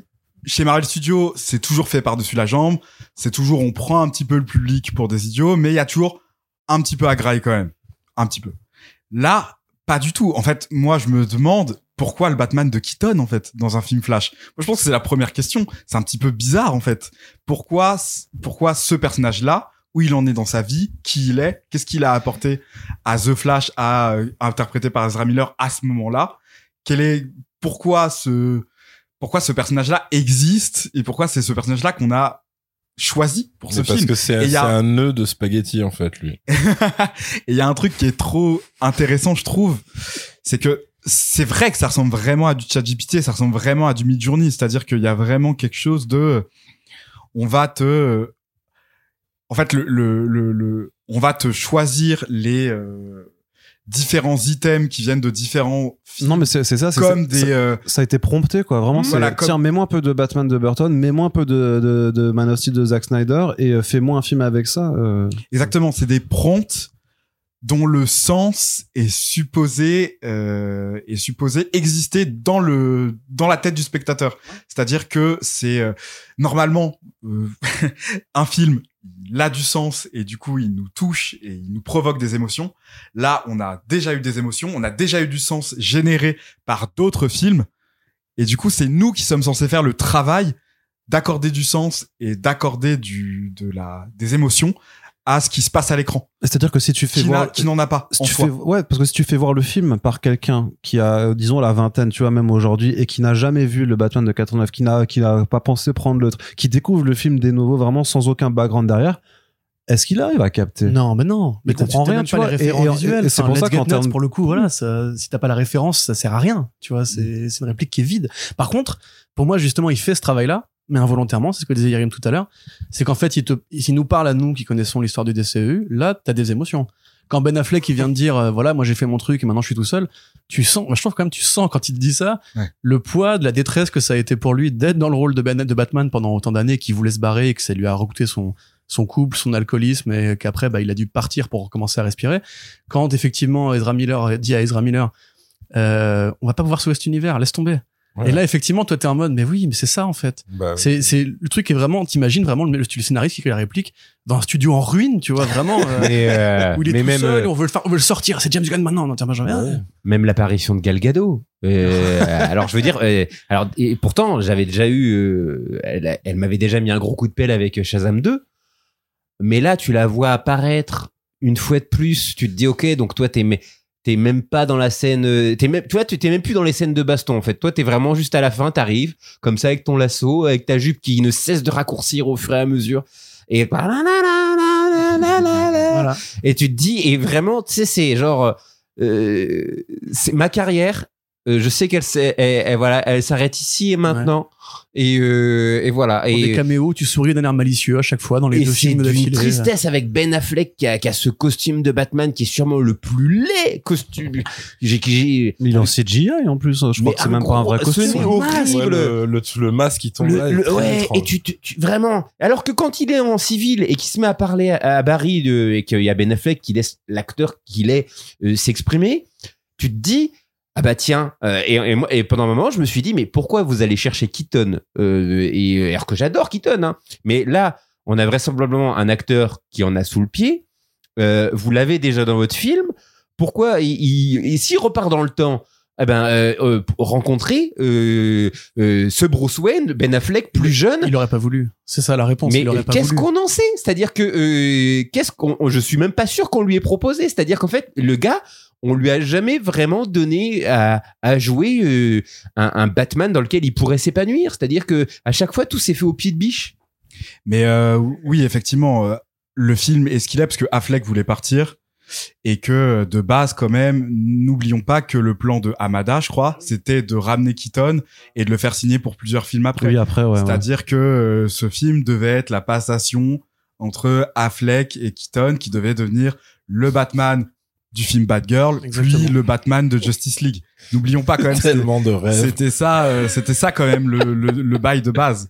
C'est pour ça que ça existe sous cette forme-là. Ouais, mais c'est quand même du coup très con d'avoir. Enfin, je veux dire, Et ça, encore, c'est tu la- dis en plus, tu dis que c'est un bail de base, mais en fait, c'est un bail déjà raf- de rafistolage, C'est ça, vois. voilà. là. C'est, bon, là, on fera le podcast du coup pour expliquer tout ça, mais euh, c'est quand même très con de se dire, on avait Snyder, il a fait BVS, sa fameuse intro avec Jeffrey Dean Morgan, qui joue un très bon comédien dans Watchmen, et t'as la théorie des Watchmen Daddies avec Billy Crudup et aussi Patrick Wilson qui jouait le frère de Aquaman dans euh, Aquaman. Euh, tu te dis, mais mais Flashpoint, justement, tout l'intérêt, c'est que c'est le père Thomas de Bruce Wayne. Et en plus, il est maintenant assez âgé, Jeffrey Dean Morgan, pour que ce soit cohérent. Si tu, en plus, tu t'en fous, tu peux tricher la temporalité. Bien sûr. Effectivement, là, le fait, mais là, vous avez totalement, raison. Qu'est-ce que ça apporte à part au nostalgique d'avoir le euh, Batman keatonien, à part des citations. Et en plus, c'est même mal fait de ce point de vue-là, parce que moi, je me souviens, par exemple, de Star Wars Rogue One, film que j'aime pas du tout, la scène avec euh, Dark Vador, où vraiment Gareth Edwards, il se dit, bon, il faut que je fasse combattre Dark Vador, mais pas en mode prélogie, parce que ce serait trop dynamique, ce serait un peu ridicule. Après, il est censé être tout guindé et tout. Il te fait une scène de combat d'anthologie en plan séquence où il ne triche pas avec les codes de l'époque. Alors que là, t'as un bat, t'as un bat euh, Keaton qui vole, euh, qui est surpuissant, les balles ne le font plus rien. Dans le premier, quand même, quand première scène où il, où il apparaît, Oui. il se prend une bastos, il tombe en arrière. Ouais, là, ouais. c'est genre non non, mais limite envoyer des missiles. La hein, cohérence interne de ce Mais il- film, il- elle est, elle est claquée. Même quand euh, euh, Flash se bat avec des Kryptoniens, il y en a des tonnes à la fin. Dans le, euh, quand Superman se réveille euh, dans euh, euh, BVS, euh, Justice, Justice League, oui, dans Justice League, euh, tu vois que euh, les Kryptoniens sont potentiellement aussi Aussi aussi rapides, que lui. Euh, donc là, ils en, il en enchaîne, je sais pas combien, en leur mettant des, des, des coups de jus. Euh, euh, et, et tu te dis, mais vraiment, vous en, même, même aux gens à qui vous vous, vous vous adressez, vous êtes même pas respectueux. C'est, c'est, il y a rien qui va. C'est-à-dire que, euh, je, je le redis, c'est un cas d'école. Faut il faut analyser ça et dire, quand vous avez le sentiment que quelqu'un se fout de votre gueule, comparez ça à Flash. Et, et voilà, c'est c'est c'est mon échelle de valeur. Et pour rebondir sur ce que disait Fab euh, juste avant, par rapport au fait que le, le bail rafistolé, c'était donc d'avoir aussi un film supérieur dans, dans le futur, là on a aussi ce propos trop bizarre où on te ramène un nouveau personnage avec une nouvelle actrice pour littéralement une demi-heure plus tard se dire non mais en fait de toute façon elle crève quoi qu'il se passe Ouais. elle crève Elle crève. t'auras rien C'est quoi la logique de ça puis à, quoi ça servait de faire des, des efforts là-dessus, de d'envoyer l'actrice au charbon pour faire la tournée de promo à la place de Miller et tout ça, si c'est de toute façon pour un pour un avenir qui ne lui appartient pas. Et là on la voit en ce moment au, moment où on enregistre où elle fait des interviews en disant non mais peut-être euh, peut-être que j'aurai une place dans le DCU de James Gunn parce qu'il y a un film Supergirl qui a été annoncé et tu vois juste qu'ils essaient de coller les euh, de, de sauver encore le euh, le rafio qui est en train de prendre la flotte parce que c'est en train de tanker comme pas possible au box office mais aussi parce que les gens savent que après il y a rien en fait. Ah ouais Bah, non, puis en plus, c'est. Enfin, je pense qu'ils ont, ils ont dû se dire, ouais, euh, on va enfin avoir euh, enfin, une nouvelle Supergirl sur, sur grand écran et tout. Mais tout ce que le film te prouve, c'est que, en fait, elle est tellement inférieure à Superman que même avec des vies infinies, Batman et deux Flash pour l'aider, elle n'arrive pas à faire ce que le Superman de Cavill faisait tout seul, en fait. C'est, le film te dit pas autre chose. C'est vraiment, tu peux, tu peux redémarrer. Non, tu vas rater. Tu vas rater à chaque fois parce que t'es nul. Et tu sais, tu fais, mais c'est même, même ce point de ce point-là est raté. Et après, C'est parce qu'elle a pas eu une éducation dans une ferme, et elle a pas eu Kevin Costner qui Ouais, lui disait non, non, laisse les tornades, c'est pour moi. Euh, En plus, la façon quand même dont il la bute et après, enfin, je sais pas, c'est une sorte de, de castration, littéralement, quoi. C'est lui mettre littéralement le truc qui va lui aspirer le, le noyau kryptonien de l'ADN et compagnie. Enfin, symboliquement, je sais pas si t'es une meuf, tu vois ça, tu te dis, ouais, je sais pas, hein, franchement, c'est non, pas mais de très- toute façon, il y a rien, il y a- il y a, je le répète, il y a rien qui va. Il te, il- à un moment donné, t'as Michael Shannon Zod qui dit, euh, euh, oui, Kal-El, euh, il est, euh, il, Il est elle demande où était Kal-El, il fait, il est mort euh, avant de- avant d'arriver. T'as un grand kryptonien euh, super balèze euh, dans le film euh, qui, est- qui est masqué tout du long. Ah, tu croyais à un Mais reveal de. je me suis dit, ah, ouais, non. tu- j'espère au moins que et Ça, c'est le fan de comics. il- ouais, mais non, mais voilà, je me suis Ouais. dit dans une dans cette version parce qu'on est toujours dans le champ des possibles. Euh, dans, dans, dans cet univers-là, euh, Zod a pu récupérer euh, Kal-El avant qu'il arrive sur euh, Ouais, sur Terre. genre, euh, l'éduquer lui Et il l'éduque lui-même et il en fait son Ouais. homme de main. Et là, tout d'un coup, t'as euh, t'as Henry Cavill en, en bad Comme guy. dans le euh, dessin animé de Justice League. comme dans le dessin animé. Voilà. et tu vois, je me dis ah bah voilà, ça c'est une c'est une réalité alternative dans lequel euh, tu vois Red Sauf que là il est tombé chez Zod. Même pas, c'est-à-dire que vraiment, tu, tu sens que si jamais il y a quelqu'un qui a levé la main dans, autour de la table quand il, il s'agit de, proposer des idées, et dit ouais ça pourrait être Superman. Et là tout le monde l'a regardé, il fait, Bah non, c'est quoi cette Non, on idée veut que Cavill s'en aille. Ah non, alors toi, ok, t'as mais- décidé de venir et de poser des idées qui se tiennent. Non, non, on a dit qu'on niquait tout. Mais non, mais Et puis ça, ça aurait mérité que Zod, ça soit un vrai personnage avec Ouais. une trajectoire, des liens avec d'autres gens. Enfin, Mais oui, mais oui, oui, un vrai film. C'est con, moi aussi, j'attendais un vrai film.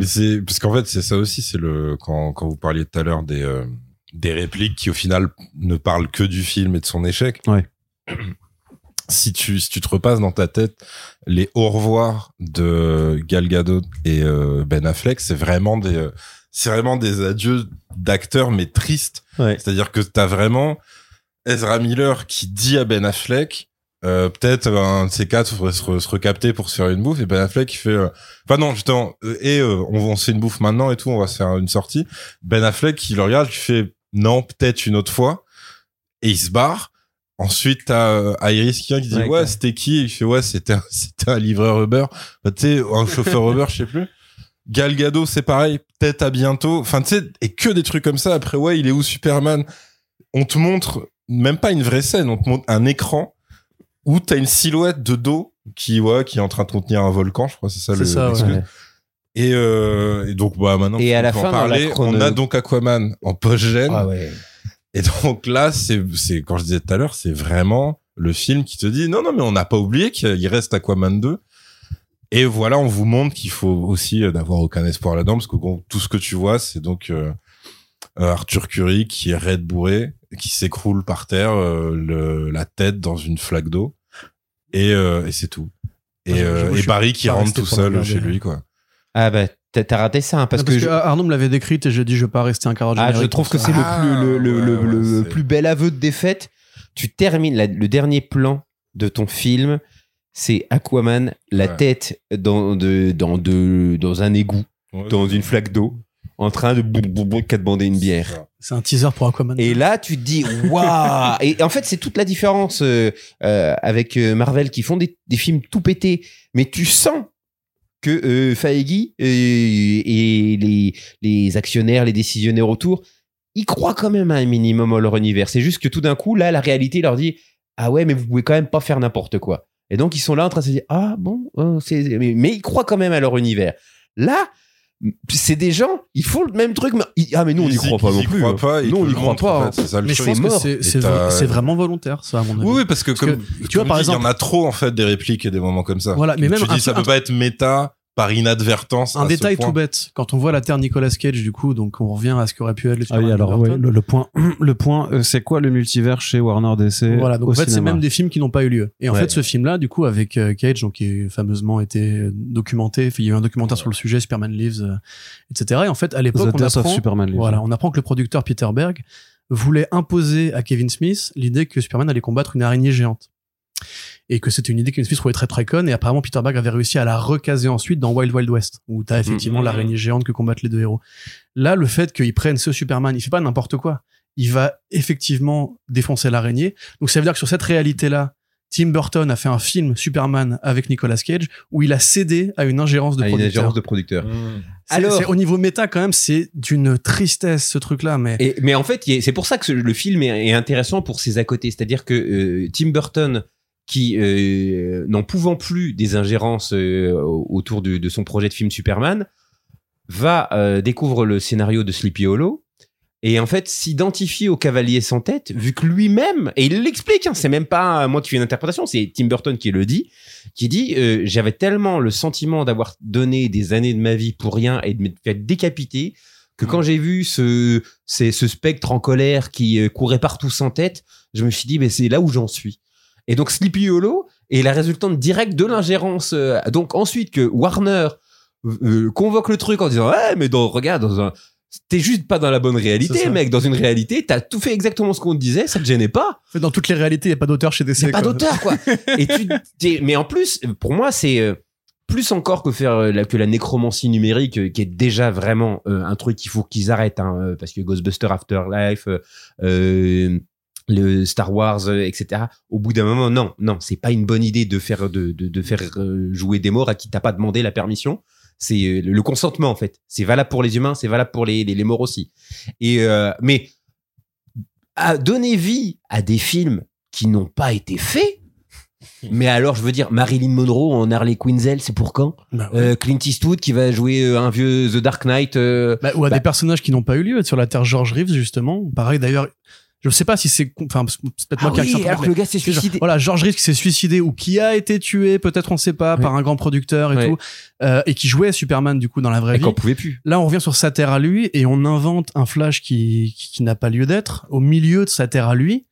Et euh, du coup, bah, Arnaud m'expliquait hors, hors micro qu'en fait, moi, je croyais avoir reconnu vaguement le mec qui jouait Flash dans la série des années 90 et qui jouait Jay Garrick dans la série The Flash. Et c'est même pas lui. C'est un, c'est un mec random. Là, on est encore sur le prompt, tu vois. C'est genre- c'est même pas un mec, c'est une, c'est une modélisation CG voilà, en fait. littéralement ça.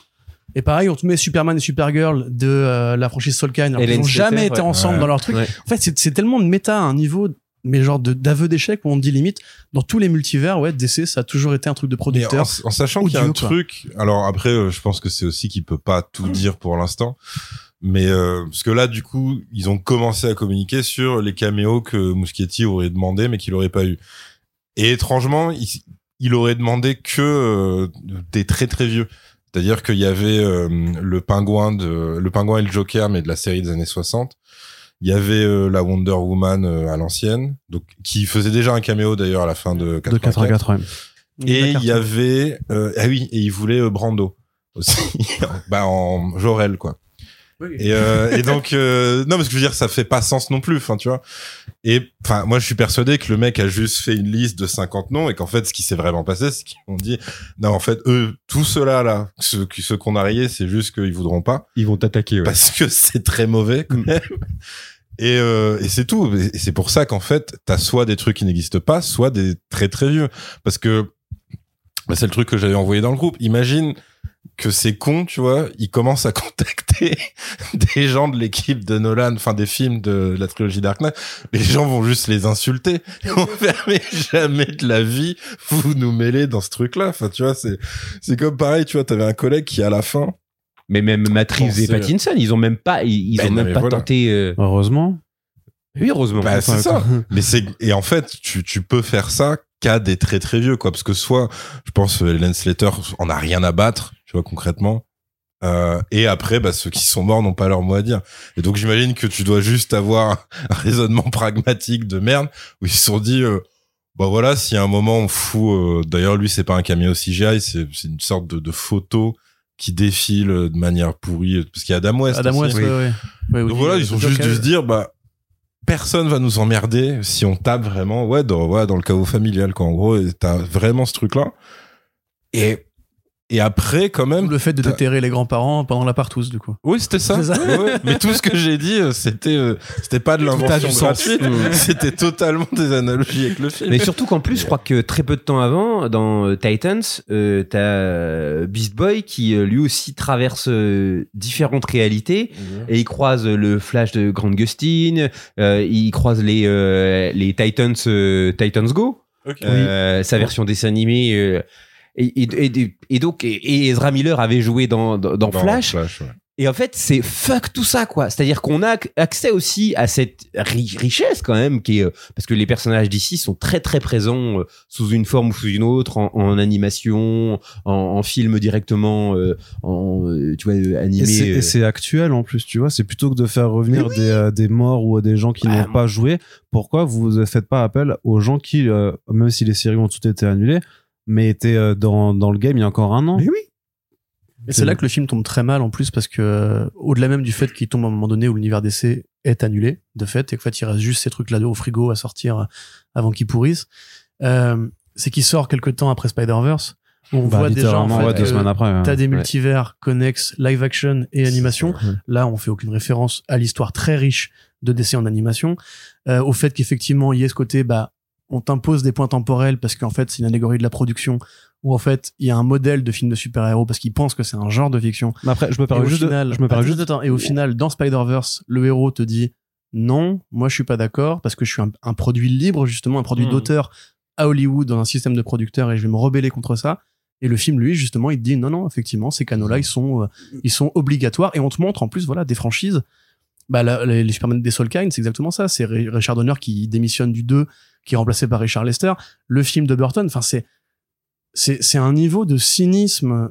Je sais pas si c'est la surinterprétation, mais de méta-cynisme qui se conclut en apothéose avec le retour de Clooney, Ouais. qui Mm. lui a passé sa vie entière à dire qu'il avait regretté jouer Batman, que si s'il devait le refaire, il fallait qu'on mette un point dans la gueule et tout. Il a vraiment dit ça. Hein. Euh, tu te dis mais mais vous vous rendez compte de ce que vous dites? Mais surtout parce que non seulement t'as le retour de Clooney, donc oui, où c'est vraiment euh, Warner qui, qui assume genre le film qu'ils ont toujours euh, eux-mêmes euh, presque officiellement Désavoué, ouais, rejeté, ouais. désavoué, toute l'équipe du film, enfin euh, Schumacher qui avait euh, Il s'était excusé aussi. hein. excusé Mm. d'avoir fait le film, enfin vraiment c'est allé super loin. Et il te et, et c'est pour ça que quand quand tout à l'heure je disais tu vois le- la métaphore du mec qui est, qui s'étouffe dans son vomi et que les gens disent ouais mais au moins tu vois il aura vécu jusqu'au bout. Là quand il quand il me ramène Clooney à la fin tu vois ça m'était pas arrivé depuis très longtemps. Tu vois de parler pendant une séance tu vois tellement il y a une surprise parce que t'as t'as la petite fraction de seconde où tu dis ok qui ils vont ramener? Parce que tu l'entends à la voix le- du téléphone que c'est pas, tu sais que Ouais, c'est pas Ben sûr, Affleck, tu, tu vois, même, tu, direct. tu sais que ça va être ça à leur fin, que ça va pas être Ben Affleck et tout. Donc tu dis, ça, ils peuvent pas rejouer la carte Keaton à l'infini. Après tu dis Val Kilmer, il est, il est trop mal en point. Et euh, et donc moi vraiment, je pensais pas à Clooney, tu vois. Je me disais mais ils vont forcément faire un truc et limite ça m'aurait fait vraiment marrer qu'ils ramènent genre euh, justement que, que ça fasse un clin d'œil un peu beau joueur, genre nous on a raté, mais d'autres non. Genre si si j'avais vu Robert Downey Jr. ça m'aurait fait gaulerie, tu vois. Pattinson, tu veux dire? Non, Robert Downey Jr. Barton Jr. Pourquoi? Pour la blague. Pour la oui, blague, dans on notre- se- dans notre univers, mais ça, ça aurait été drôle. ouais. Je, je- je me serais dit ouais c'est c'est bien pensé en termes de blague de merde, tu vois ce que je veux dire Ouais, Mais je pense Là- que t'es plus intelligent que en fait. Non, ce que je veux dire, c'est que là, là, donc tu reconnais ta filiation avec le un des pires films, machin. Et là, pour moi, ça veut dire qu'en fait, t'es au courant que ton truc est raté parce qu'en plus la scène s'arrête pas sur Clooney, elle s'arrête sur Ezra Miller qui le regarde en disant mais t'es pas Batman. Et c'est ensuite que t'as le contre-champ sur Clooney. Et après t'as re-contre-champ et Ezra Miller qui perd sa dent. Oui. Donc t'es Ah oui, vraiment, c'est t'es vrai vraiment dans du gag. C'est ça, t'es vraiment dans du gag de on fait n'importe quoi et ça tu pourrais le voir dans un film parodique. Tu pourrais vraiment le voir dans mais quand je dis parodique c'est parodique façon euh, y a-t-il euh, etc. Ouais, tu vois. C'est vrai pas juste une comédie, vraiment un truc où on est au courant qu'on est dans un faux film entre guillemets. Ouais, ou sup- ouais, super hero movie, les trucs Ouais, comme voilà, ça. tu les-. Tu pourrais vraiment avoir ça. Et et là donc pareil, tu dis euh, c'est une mise en abîme de fou furieux quoi de faire ça de tu sais de rater son film et de le finir sur ça sur un clin d'œil à un autre ratage J'ai- en disant voilà c'est ça. Et puis pareil on va pas lister toutes les répliques mais t'as quand même faut moi je peux comprendre que Keaton euh, soit pas l'homme le plus motivé du monde quand quand il, il a dû s'agir de faire des reshoots ou je ne sais quoi. Parce que ce mec là en fait qui a quand même un rapport très affectif à son rôle de vieux de Batman et tout on l'a quand même appelé initialement pour un Batman Beyond qui a été annulé Mm. Ensuite, on lui a fait tourner un film entier, Batgirl, qui a été détruit. Et, et là, il sort sur ça. Et donc, quand t'as euh, un des deux Barry qui le sauve, euh, tu sais, qui s'est mis dans la boucle temporelle et tout, et que t'as Keaton, enfin, le Batman de Keaton mourant avec avec du sang qui sort de la bouche et qui fait non Barry, tu m'as déjà ramené une fois, Oui. crois-moi, c'est déjà Ouais, beaucoup. clair. Maintenant, laisse-moi crever. T'es tu fais, mais c'est- totalement ça. Et c'est pour ça que j'avais dit dans le groupe. Enfin, limite le le mec, le mec choperait, euh, choperait euh, Ah oui. Flash en lui disant. Je veux Et mourir. sérieusement, et sérieusement, Ezra, il faut aussi que tu te rendes aux autorités maintenant. Ça m'aurait pas, ça me- genre, je me serais pas dit, oh, il est sorti du personnage, parce qu'en fait, toutes les répliques, ça devient des trucs où tu fais, mais c'est ça. Et il y a même des points où je pense que dans d'autres circonstances, ils auraient cuté pas mal de, de séquences gaguesques, en fait, euh, de Flash. Alors, juste je- je- par peur, en fait, tu que ça fasse écho à l'horrible actu de l'acteur. Parce que quand même, au tout début, je me suis dit, mais, enfin, ce mec a été, du coup, il a un procès pour détournement de mineurs, entre autres. Et quand t'as ces groupies, genre, ouais, Flash, je t'aime, et tout, machin, je me suis dit, mais ça, en fait, un autre studio aurait cut direct parce qu'il serait dit machin. Et il a plusieurs moments quand il fout la merde à poil dans la ville, c'est pareil, tu vois. Oui. Donc, Ou chez la voisine. C'est ça. Il va falloir que je déménage. C'est ça, tu Tu sais ce vois. que ça m'a rappelé Ou Wonder Man 84 quand Gal Gadot sauve une petite rebeu au milieu de la rue. euh, Oui. C'est pas Ouais. sûr que ce soit. C'est- et donc tu dis, je pense que là c'est pareil, c'est c'est pas qu'ils sont pas au courant que tu peux avoir des mèmes faits à partir de ça, c'est qu'ils en ils en étaient à un point où, genre ce problème ou un autre, c'est bon, de toutes les manières le film ressemble à rien, que soit ça ou pas, c'est c'est plus c'est plus c'est plus si grave que ça. Et c'est pareil, t'as euh, euh, t'as euh, comment euh, le le moment où attends c'est quoi? Ouais il s'amuse avec des, des trucs bon je pense que c'est des restes de Lord et Miller aussi sur les allusions à Retour vers le futur et pour rendre ça moins gratuit c'est qu'en fait dans cette version Eric du monde Stoltz. c'est Eric Stoltz Oui. qui a joué donc ce qui est un clin d'œil cinéphile pour le coup Ouais. ultra référencé super Mais de toute façon, tout le film, en fait, c'est c'est que des Ouais. références de, de gens qui aiment un peu le cinéma, même pas encore. Enfin, des gens qui se pensent cinéphiles Ouais, parce qu'ils ont deux ça, trois anecdotes, mais mais Eric Stoltz, euh, le, le Death of Superman, enfin euh, avec Nicolas Cage, c'est que c'est c'est vraiment mais eh eh vous les vrais geeks, euh, hein, ouais c'est ça les boomers. mais tu sais, c'est très, c'est très le côté euh, trivia des pages Wikipédia, Ah ouais, ouais, tu vois. ouais. Genre, ouais, ah, ça, c'est pas mal, tiens. euh, Bah, limite, ça aurait pas été con de prendre un Batman, enfin, un mec qui a pas été casté pour jouer Batman avec, euh, je sais pas, il y avait Josh Brolin qui compétitait pour le rôle à l'époque, Ah, euh, en même temps que Ben Affleck. Tu vois, ça aurait été plus méta de faire ça que Mais de oui. ramener Clooney, tu vois, par Mais- exemple. on est combien d'années après Last Action Hero où euh, Ouais, c'est, voilà, Stallone qui joue euh, Oui, oui, oui, euh, qui, qui joue Terminator, Terminator, quoi. Et, euh, et là tu te dis bah c'est c'est c'est c'est vieux vieux vieux Ouais. vieux c'est has-been quoi. C'est faut faut faut plus faire ça messieurs dames. Puis même, t'as, enfin, tu vois, dans, le- dans le côté euh, résigné, euh, de manière un peu genre, bon, puisqu'on en est là, autant en rire. Tu vois, t'as le, le générique de fin, c'est un chien qui est en chute libre, parfois caché par un drap. Du coup, il, il est Ouais. en panique comme ça. Et qui regarde les bébés tomber à Et côté. qui regarde les bébés Et- tomber à côté. Et tu fais, pas- ça c'est pareil, c'est pas, c'est pas du hasard. Genre, c'est une allégorie du film. Et ça peut pas être, euh, Et ça, c'est le côté Frankenstein aussi, parce qu'ils veulent aussi insérer du fun. C'est dès qu'il se met à courir au début, paf, on te met un morceau cool, pop et compagnie. Mhm. T'as toute cette partie gag qui va se greffer à la partie drame, qui va se greffer à la partie méta. Et en fait, jusqu'au bout, même là-dedans qui tombe, tu vois, c'est, t'as trois films, quatre films, cinq films en un, en fait. C'est ça, en fait, c'est ces morceaux-là, ils se sont juste dit, il faut que ce soit un film fun parce que c'est un film de super-héros quand même, tu vois. Il faut que ce soit un peu enlevé parce qu'il y a quand même le côté, euh, bah, effectivement, la mort de la, enfin, la mort de la mère, tu vois, c'est pas un truc Mhm. qu'on peut vraiment rigoler, rigoler avec ça. Et t'as aussi le côté, bah, il faut un film méta parce que No Way Home, parce que il faut qu'on sauve l'univers d'essai, etc. Et puis après, t'as toute la surcouche de production qui va se mettre au-dessus. Moi, je te dis, enfin, il y a des moments, genre quand ils arrivent sur le champ de bataille, euh, euh, merde, avec les Kryptoniens, justement, je crois qu'à ce moment-là, pareil, ils se mettent à courir et ça fait une musique un peu cool. Mm. Et tu sais, ils font leur course à deux et tout. Oui, tu te dis, ah ouais, trop bien, de Flash et tout. Mais c'est pas du tout le moment, c'est pas du tout- et surtout ce qui, ce qui vient après, tu vois. Ou même le moment, par exemple, où Keaton, il est dans son, dans son bat, dans son bat plane, là. Et donc, il leur dit, vous avez des parachutes euh, dans le dos. Mmh. Et tu- t'as pas de parachute. Maintenant, je, suis- je suis Keaton, je suis trop cool, frère. Moi, je vole, en fait. et juste après, il tombe. Et t'as le Flashpoint barré qui dit, waouh, ça déchire sa bite. Ça c'est vraiment une phrase de, de stoner movie. Ouais, ouais. Alors, lui, de toute façon, il sort d'un stoner movie. Ouais, lui, hein, ça déchire sa bite. Ah là, il me sert ce ce côté, costume. C'est au niveau de ma bite. Il y a beaucoup de références. Mais en plus, je crois que c'est assumé que c'est aussi un truc, c'est que dans cette version du monde, ils ont des expressions que que l'autre Barry n'a pas. Parce Ouais. qu'ils ils inventent aussi des expressions. Et ça, c'est pareil. Tu fais, ça sert à rien. Enfin, c'est juste. C'est crois. Non, mais en plus, ça. surtout, il y a, il y a quand même un truc. Ouais. Il y a un truc qu'on dit pas, c'est que c'est censé être un film The Flash. C'est euh, et, euh, et, et jusqu'à preuve du contraire, euh, le, euh, le, le Flash, que ce soit Barry Allen ou Wally West, il a une putain de galerie de super vilains euh, qui en plus, c'est moi je l'adore en, en comic book parce que c'est les rares super vilains où t'as l'impression qu'ils sont nazes.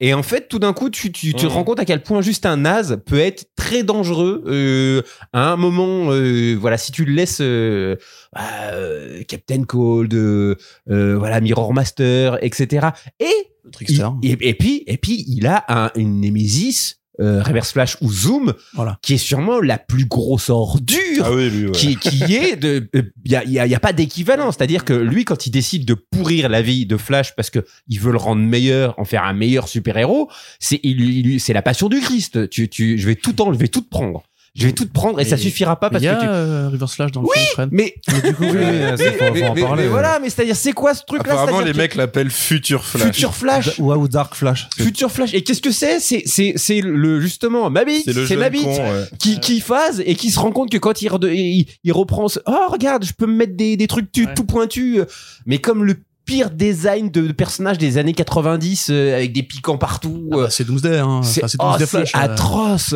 Mais surtout que ça, ça prend une minute dans le film. C'est qu'au début, tu le vois, il a sa veste jaune, Oui. tu te dis, bon, ok, je comprends un peu le, le langage visuel. Ça va sûrement être Reverse Flash à la fin, parce qu'on le voit au début en plus. Mais c'est genre vraiment euh, Barry qui décide, enfin, Flashpoint Barry décide, ouais, attends, il faut qu'on revienne en arrière, pareil, euh, allégorie méta du film, il faut qu'on revienne en arrière dans l'écriture et tout. Et en fait, il se retrouve dans la sphère. Même de tout le DC ou. Ouais, Exactement. ouais. Exactement. Ouais. Et, et là, t'as- go back. T'as littéralement le mec qui arrive et euh, Barry qui te fait avec une réplique How long have you been doing this? Et t'es en mode Ah, ok.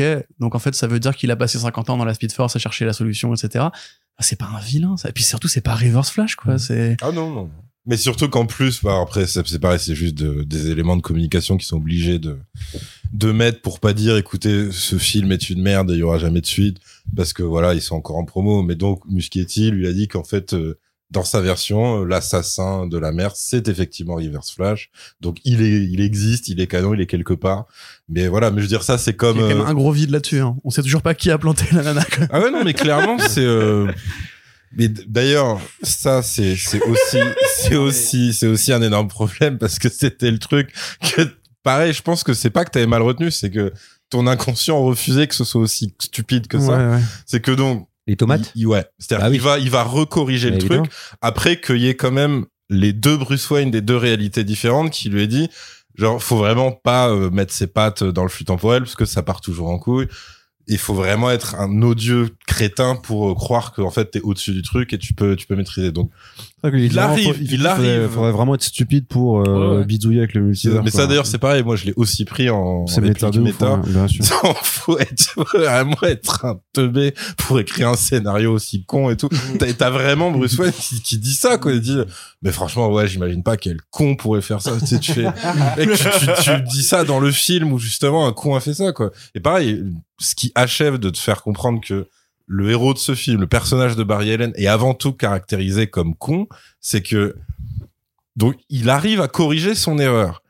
il a en plus le bonus de du coup parce qu'évidemment sa mère c'est une extravertie donc en fait elle prend des inconnus dans ses bras Oui. parce qu'ils ont la larme à l'œil Oui. voilà Donc, il a même ce méga bonus là tu vois, a priori c'est bon maintenant tu vas rentrer chez toi et c'est normal et là il a vraiment le déclic en regardant ces putains de boîtes de conserve euh, de sauce tomate et c'est-à-dire donc du coup Arnaud fait ouais vu qu'il a rien compris il a bidouillé la caméra histoire qu'on voit euh, la, le visage de son père et que ça l'innocente. Non, c'est parce que ça, ça aurait été une interaction avec un objet.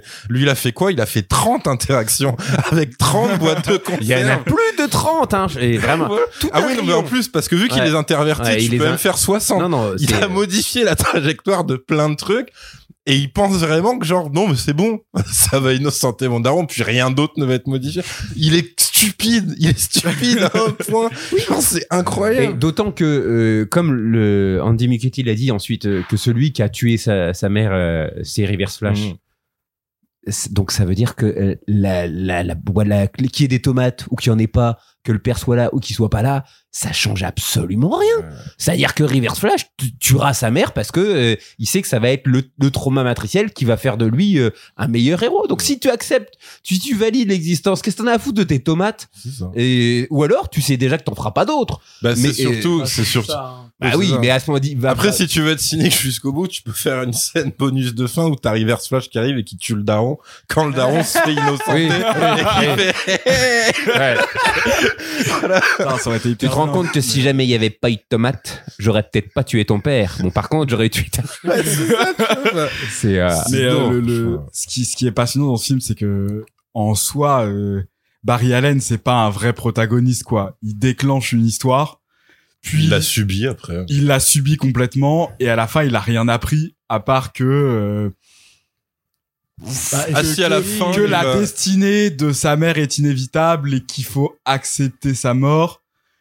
Mais euh, on t'explique après dans la promo que de toute façon c'est le grand méchant, très méchant qui a tué sa mère et qu'il va falloir euh, l'affronter. Donc moi j'ai un peu du mal avec euh, l'écriture de ce film globalement parce qu'on est dans une logique où euh, on a un personnage qui en gros a un objectif, c'est de sauver sa mère et un besoin, c'est d'accepter sa mort. Bon, il y a une écriture très académique où il est son propre antagoniste sur la ligne du besoin et en gros euh, c'est modélisé par ce Flash plus jeune là qui devient méchant, on sait pas trop pourquoi et en on 30 sait, secondes. et on sait pas trop ce qui drive le fait qu'il réessaie encore et encore de voilà, c'est- pas construit dans le film quoi. Ah, parce qu'il supporte pas de voir la mort de, de Batman et de Supergirl, c'est que c'est là son propre traumatisme qu'il veut pas répéter du coup, et parce qu'il sait aussi qu'il peut empêcher que de la même façon que l'autre Barry a empêché la, la mort de sa mère, il se dit bon bah moi aussi je peux le faire, je peux empêcher la mort de tous les gens qui comptent. Ouais. Mais bon, il compte, il Oui, Il est encore plus con il que le, encore il- plus con que le il a, premier con. il a une que- scène, il a une scène et demie avec euh, Supergirl, il a quatre scènes avec euh, vraiment il a trois interactions avec le Batman de Keaton. Bah oui, enfin, Je sais que c'est bon, c'est c'est traumatisant de voir des gens mourir, mais bon, au point de passer 50 ans à essayer de les sauver. Non, mais après, à la Il limite, là, tu, là, tu peux te dire que c'est pour sauver sa planète. Parce que, Oui. en gros, s'il n'arrive pas à, Oui, à gagner qu'il y a ça cette aussi, bataille, pardon, ouais. Oui, il y a ça Zod aussi. après va euh, transformer la Terre, etc. Il y a- Il y a ça, il y a Donc ça. ça, à la limite, vois, le- pourquoi pas, mais mais c'est- bon, c'est plus- un, c'est un adolescent irresponsable. Enfin, effectivement, pourquoi est-ce qu'il est en train de faire une Adolescent. croisade de, de toute une vie euh, juste pour ça c'est- tellement expédié après. Et là où ça venir. fonctionne pas du tout après, c'est que, euh, ok, on comprend que c'est l'antagoniste du film, et du coup, et l'antagoniste du film, que ce vieux monsieur, et, et meurt parce qu'il se tue lui-même par accident. Et du coup, en fait, on a une fin complètement anticlimatique où euh, le, le personnage principal a pas du tout à faire un, un choix difficile ou n'a pas du tout un dilemme qui est incarné, quoi. Voilà, la situation se règle et du coup, il, il a plus qu'à euh, Ouais, c'est vrai que c'est il a plus qu'à buter sa propre mère en lui Ouais. faisant des adieux, bon comme tu l'as dit, ou euh, elle prend des inconnus dans ses bras. euh. Il y a un petit, il y a un petit chant contre chant qui qui peut-être indique euh, qu'elle oui. le reconnaît un petit peu, mais bon, ça voudrait dire que la mère comprend que son fils est devenu Flash, qui sait voyager dans le temps. non mais c'est la magie retour à le futur ça hein. c'est on se voit ah on est de la même famille je sens c'est un lien Ouais, mais alors, euh, euh, c'est tellement plus subtil euh, de Retour vers le futur que Bah oui. là, dès la première phrase où t'as le, le petit Barry qui est en train de faire ses devoirs et tout, des putains de maths, quoi. Et elle dit, mais j'arrive pas à trouver la solution. Des fois, Tu sais, Barry, des fois, il n'y a pas de solution. Et il leur dit dans Oh là là là là. C'est horrible de Mais dire ça à son gamin qui fait ses, mais- ses maths en plus, tu vois. Ouais, il y a non, forcément mais- une solution, c'est un exercice de maths. hein. C'est des maths, ouais.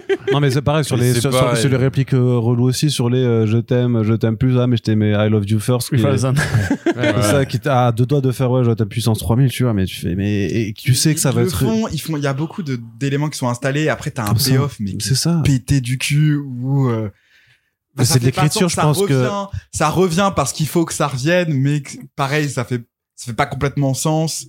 Et une fois, normalement, que Barry dit à sa version plus jeune, euh, reprend la réplique de sa mère, parfois il y a pas de solution, bah ça doit normalement donner lieu à un affrontement entre les deux, où vraiment c'est difficile pour le personnage. Et non, en fait, il y a juste, euh, il y a juste deux personnages qui se trucident entre eux.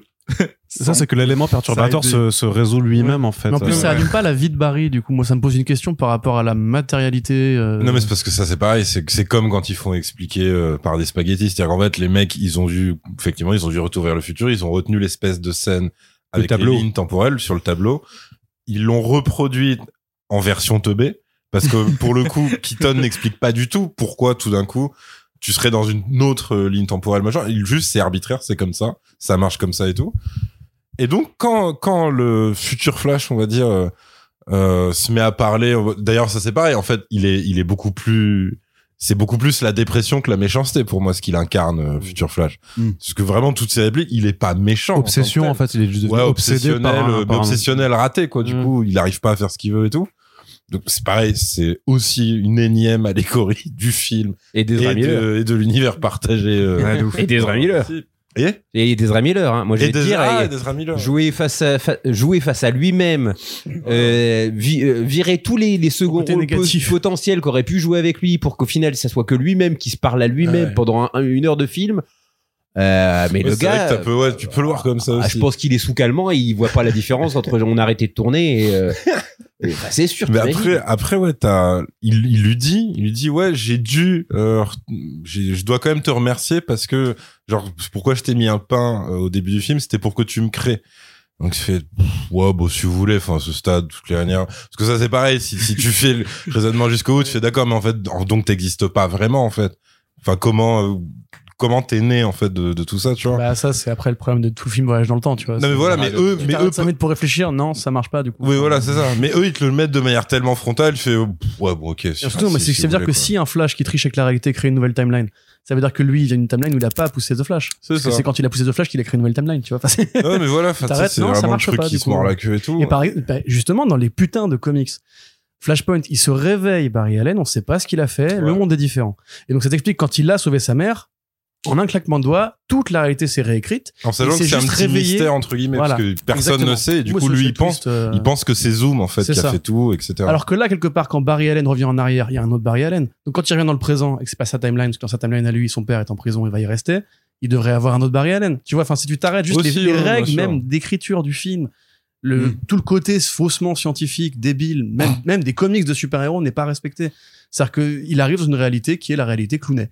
Ouais, bien Voilà, sûr. grosso Mais même le propos du film, parce que ce qui était intéressant, parce que là, quand, quand on l'oppose euh, de manière forcément un peu, un peu moqueuse à Spider-Verse, même en termes de propos, c'est, aussi parce que c'est raté. Mais en fait, le comics Flashpoint, l'idée, c'était pas de dire, euh, ouais, euh, euh, la fatalité gagne à tous les coups, donc ça sert à rien, etc. Il faut pas, il faut pas faire d'efforts, il y a pas de solution et tout. Mm. Ça, c'est la version du film parce que ils s'en battent les couilles euh, du, du truc originel. Mais si c'est bien fait, en fait, c'est plus l'acceptation euh, de la mort, en fait. C'est plus ce truc, ça. Ouais, bah ouais. Et le truc que lui dit, en fait, c'est ça qui est terrible, c'est que Ben Affleck résout le truc du film dès, Dès que, dès que Barry lui parle de voyage dans le temps. Mm. Il fait, non, mais en fait, genre, tu peux pas réparer euh, ton passé, parce que justement, sinon, tu bousilles tout, parce que par définition, c'est ce qui t'a fait, c'est ce qui t'a transformé, etc., etc. Et en plus, c'est, enfin, tu vois, c'est vraiment parce que le, bon, le dialogue est d'une banalité euh, totale, mais Barry lui envoie quand même dans la gueule, ouais, je pourrais sauver tes parents.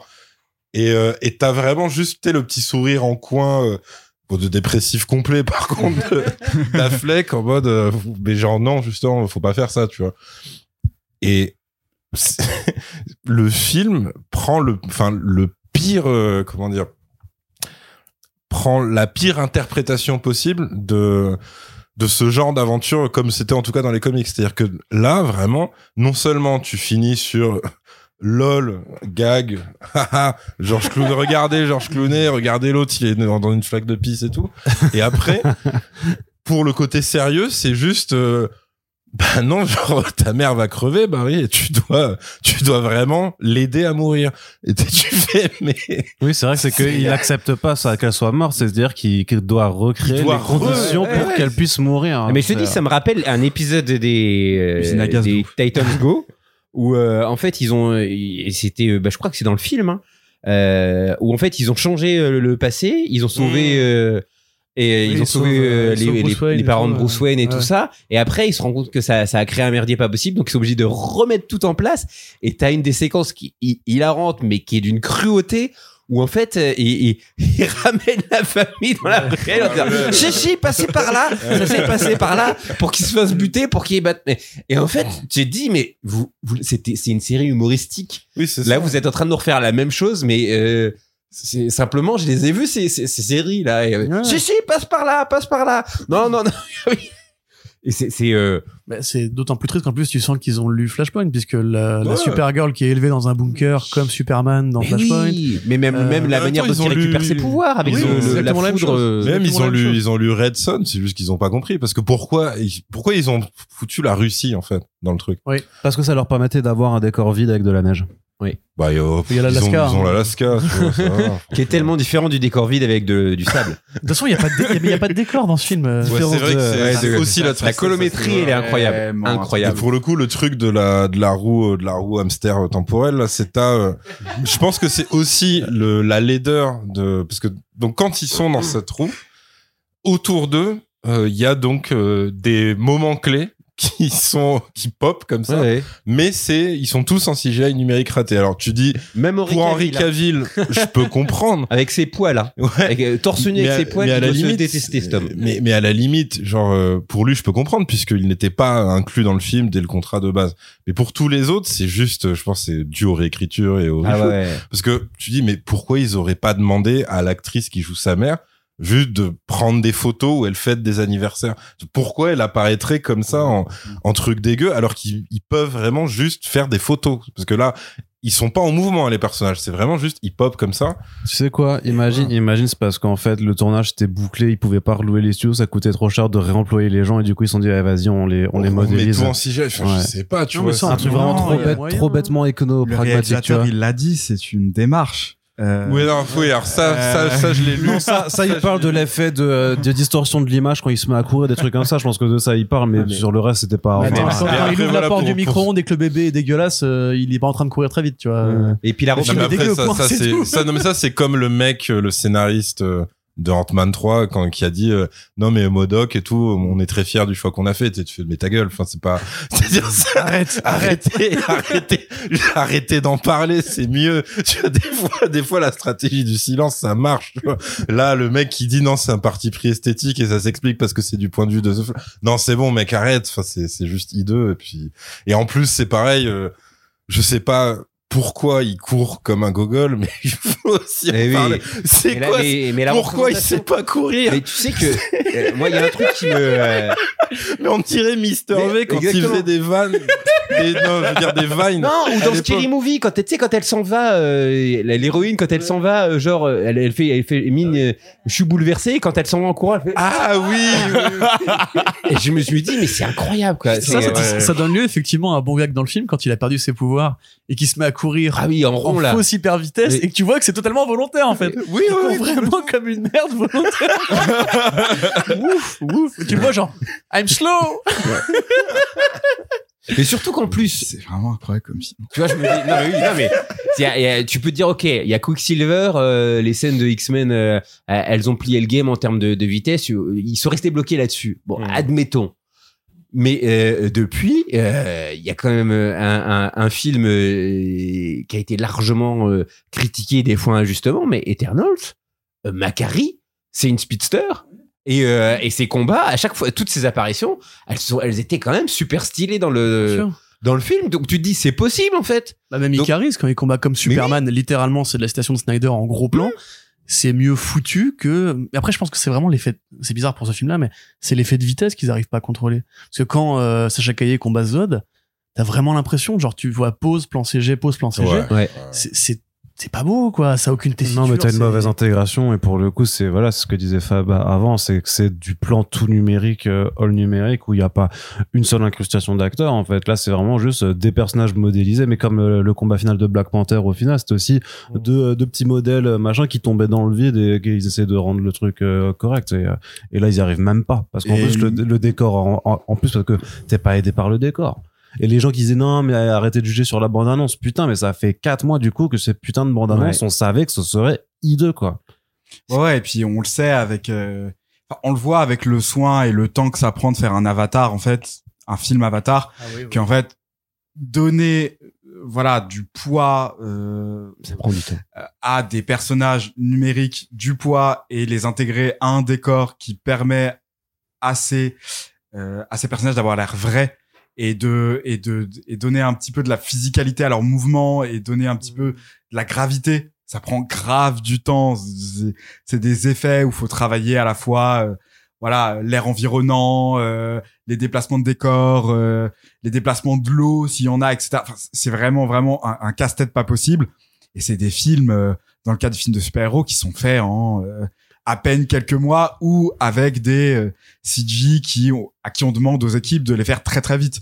Donc en fait, quand t'as euh, quand t'as un climax comme ça qui a sûrement été réécrit 25 fois parce que euh, Sacha, ça m'étonnerait que Sacha Caillé devait mourir au début, tu vois. Ouais, bien sûr. Bah, tu t'arrives à un point où t'as une scène euh, qui rime plus à rien et où les équipes d'effets spéciaux, eh, bah, elles font le minimum, quoi. Et le minimum, bah, c'est ça. Hein. Bah ouais, mais, mais encore une fois, tu peux pas extraire le film de son contexte. Il y a quelques mois, on a eu Ant-Man and the Wasp Quantumania. Tout le monde, même ceux qui ont bien aimé, reconnaissent qu'il y a un vrai problème avec les CGI. Il y a eu des enquêtes de presse qui sont tombées sur le sujet. Après, t'as eu Guardians 3 où voilà, euh, le raton laveur, il est présent dans l'image et à l'inverse, le méchant, il est en vrai costume concret. La plupart des personnages, les, euh, les mecs en or, là, j'ai oublié leur nom, euh, sont en costume concret aussi. C'est même euh, Warlock, il est quasiment tout le temps en plan concret, quoi. Et c'est possible, on peut ramener cette façon de faire à l'ancienne. Même Nowhere, majoritairement, les plans qu'on voit en façade, après le derrière, c'est du CG, hein. C'est du concret. Et tout ce qui est le plus dégueu, par exemple Cosmo, quand elle part euh, sans mode CG, là, tu vois que c'est pas beau, etc. Et après, bah, du coup, t'as encore Spider-Verse, mais Là, je pense qu'on arrive justement à ce point-là. D'ailleurs, il y a eu beaucoup, beaucoup de retournements de veste sur le sujet de la super-héros fatigue. D'abord, les critiques qu'on dit à la CinemaCon, ouais, super film, et qui maintenant commencent à voir, vu que le film Non, alors, ju- juste, juste quand même pour la CinemaCon, faut quand même rappeler que c'était pas des critiques de Oui, c'était des médias, patrons de ça. machin, c'était des patrons de cinéma. La CinemaCon, c'est une convention qui est faite pour les euh, propriétaires de salles de cinéma aux États-Unis.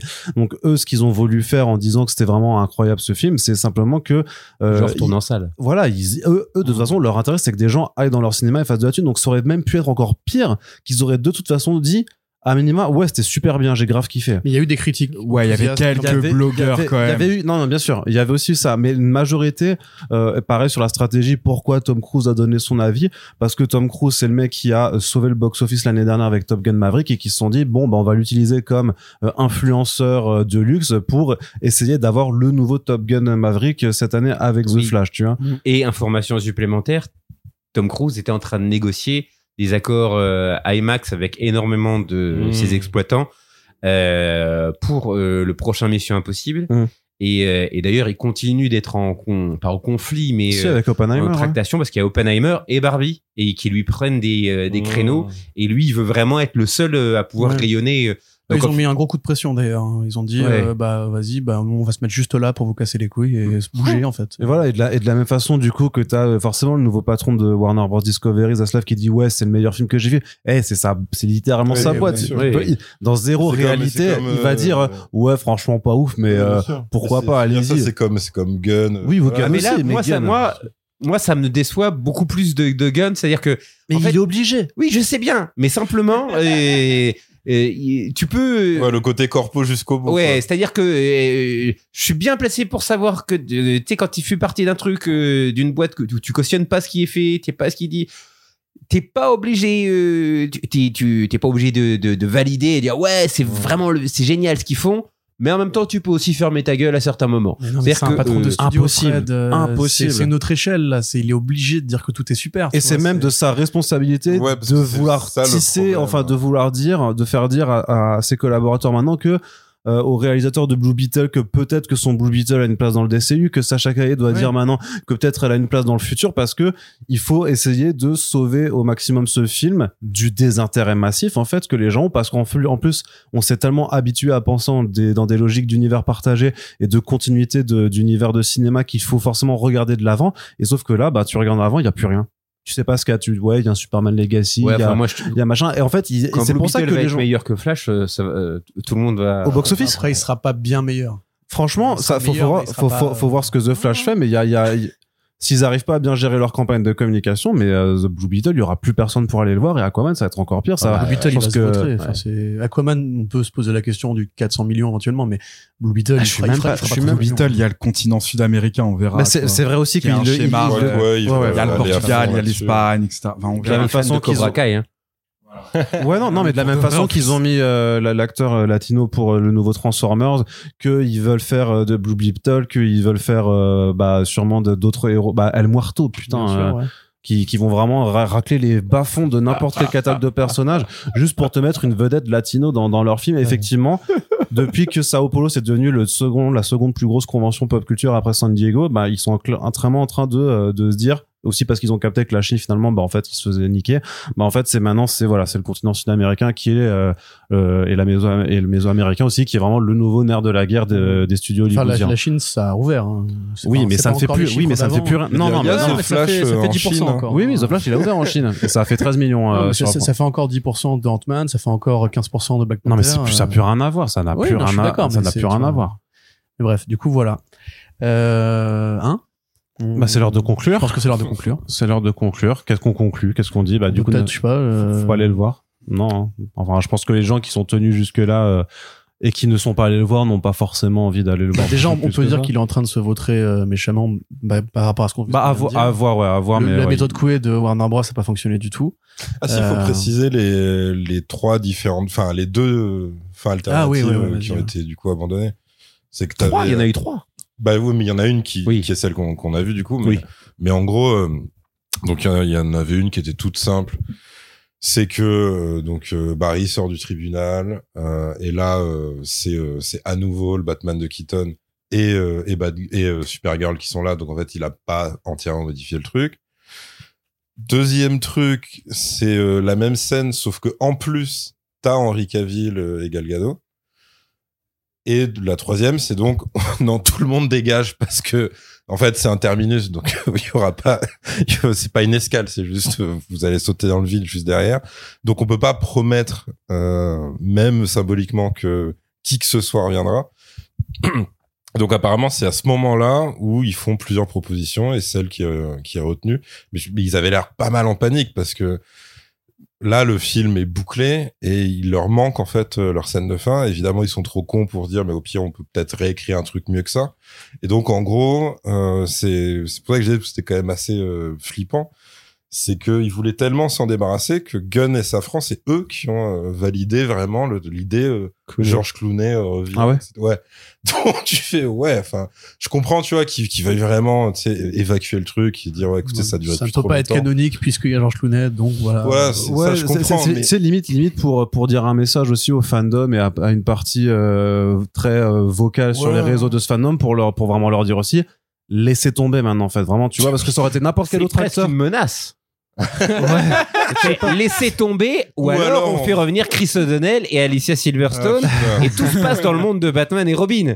Donc faites attention. Je pense que c'est ça. Je pense que, à mon avis, c'est un, c'est un flingue qui est. C'est pour ça qu'Aquaman, ils essaient de le noyer aussi. Y il y a des messages subliminaux dans ce truc. J'ai déjà vu sur Twitter un mec qui a fait un trade euh, théorie euh, ouais ce sera Chris O'Donnell euh, qui fera le Batman euh, éclaté non dans non mais- Brave the Bold et tout à cause de la fin de The Flash. Mais euh, moi je trouve que The Flash c'est un message d'espoir en fait ce film parce qu'il est en train de il est en train de se vautrer. Euh, tout le monde s'en branle en vrai euh, dans le grand public. Moi j'ai des gamins euh, au collège et au lycée ils en parlent pas alors qu'ils arrêtaient pas de parler de Spider-Man Across the Spider-Verse ou de Ant-Man avant de s'apercevoir que c'était nul. Euh, tout le monde, euh, ce film laisse les gens très indifférents et euh, en fait c'est bien. Et en fait que ce film, euh, tout le monde s'en tape parce que ça montre que de plus en plus, ce qui attire les gens en salle, c'est un peu quand même une promesse d'un spectacle grand public de qualité en fait. et que on peut peut-être peut-être espérer que les bids successifs de Black Adam, Shazam 2, ce film-là, Ant-Man 3, etc., euh, Transformers qui est en train de se péter la gueule aussi, incitent les studios à euh, changer de fusil d'épaule et à enfin confier euh, des projets, enfin enfin financer des projets qui viennent d'auteurs et d'autrices de talent et de leur laisser le temps de le faire pour faire des films intéressants tout simplement. Mais c'est en train d'arriver, effectivement. Là, on a bien vu euh, Guardians 3 qui fait beaucoup mieux qu'Ant-Man et qui Mhm. fait ses 800 millions. Spider-Verse qui est beaucoup mieux que le premier qui fait ses 500 millions. En- ce qui est mieux qu'Ant-Man euh, 3 aussi. Ouais, oui, bien sûr. Euh, je veux dire, le, le delta, il est, il est clair et évident, mais c'est comme même la sortie de The Batman. euh, il a fait 760 770 millions, je crois. C'est-à-dire bien plus que tous les autres films Warner avant et même mieux que les, War- les Marvel Studios qui sont sortis en période post-Covid. On va rappeler Joker aussi, hein, qui avec 50 millions de budget fait Tout un à milliard, fait, tu vois. à Donc, fait, bien euh, sûr. Bah après, je sais pas à s'ils tous ont les tiré coups, les bons vont enseignements de ça. mais- euh, je pense avec le, leur suite. Et voilà, et justement, Sûrement. maintenant Matt Reeves, on lui a dit, bah écoute, t'as fait du blé, bah vas-y, gère ta petite franchise, tu nous fais le film que tu veux, c'est vrai que tu veux et compagnie. Au final, euh, bon, on verra ce que donnera la série Le Pingouin, mais même Marvel Studios, j'ai l'impression que les gens commencent un peu à s'en foutre. Ah bah Secret Invasion, on en reparlera dans le podcast cet été, mais à mon avis, euh, ça Mais risque des... pas, la- la- Ça risque pas de faire de... Bon, l'absence de justement, bruit de la critique que t'as publiée, c'est c'est c'est mastoc. moi j'étais presque, j'étais presque triste.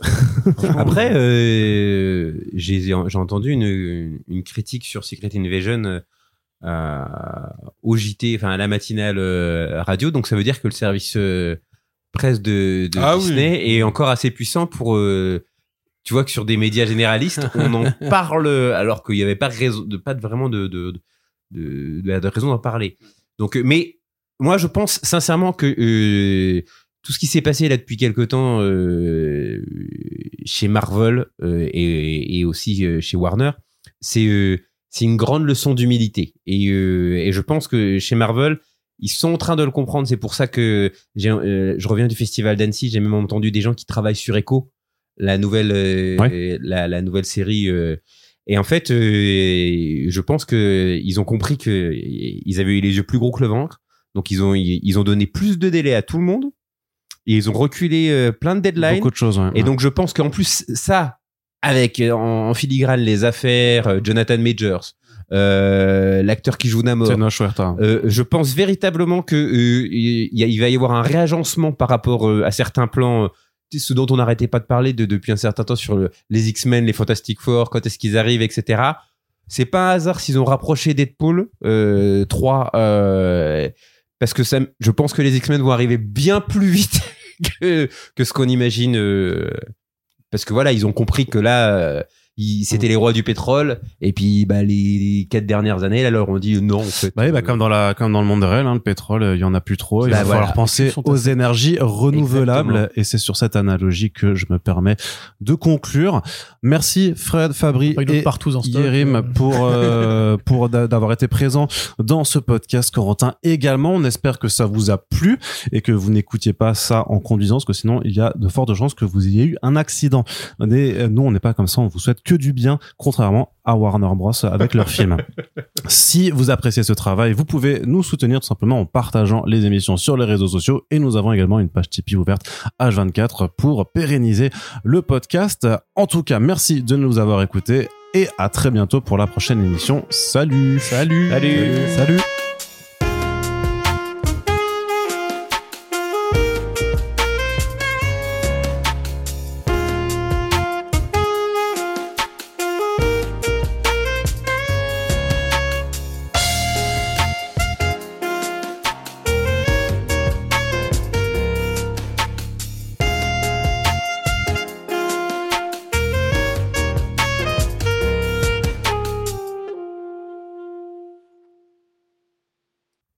entendu, à l'instar de The Flash, il ne pouvait pas y avoir un podcast de cinéma sans une scène post-générique. Et Splinter, tu es avec nous de nouveau.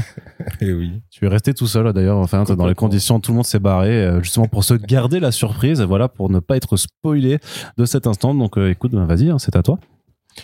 Euh, bah ouais, bah du coup c'est plus pour la fin, à la fin du film. Donc tu sais t'as Barry qui qui sort du tribunal, machin, il est tout content.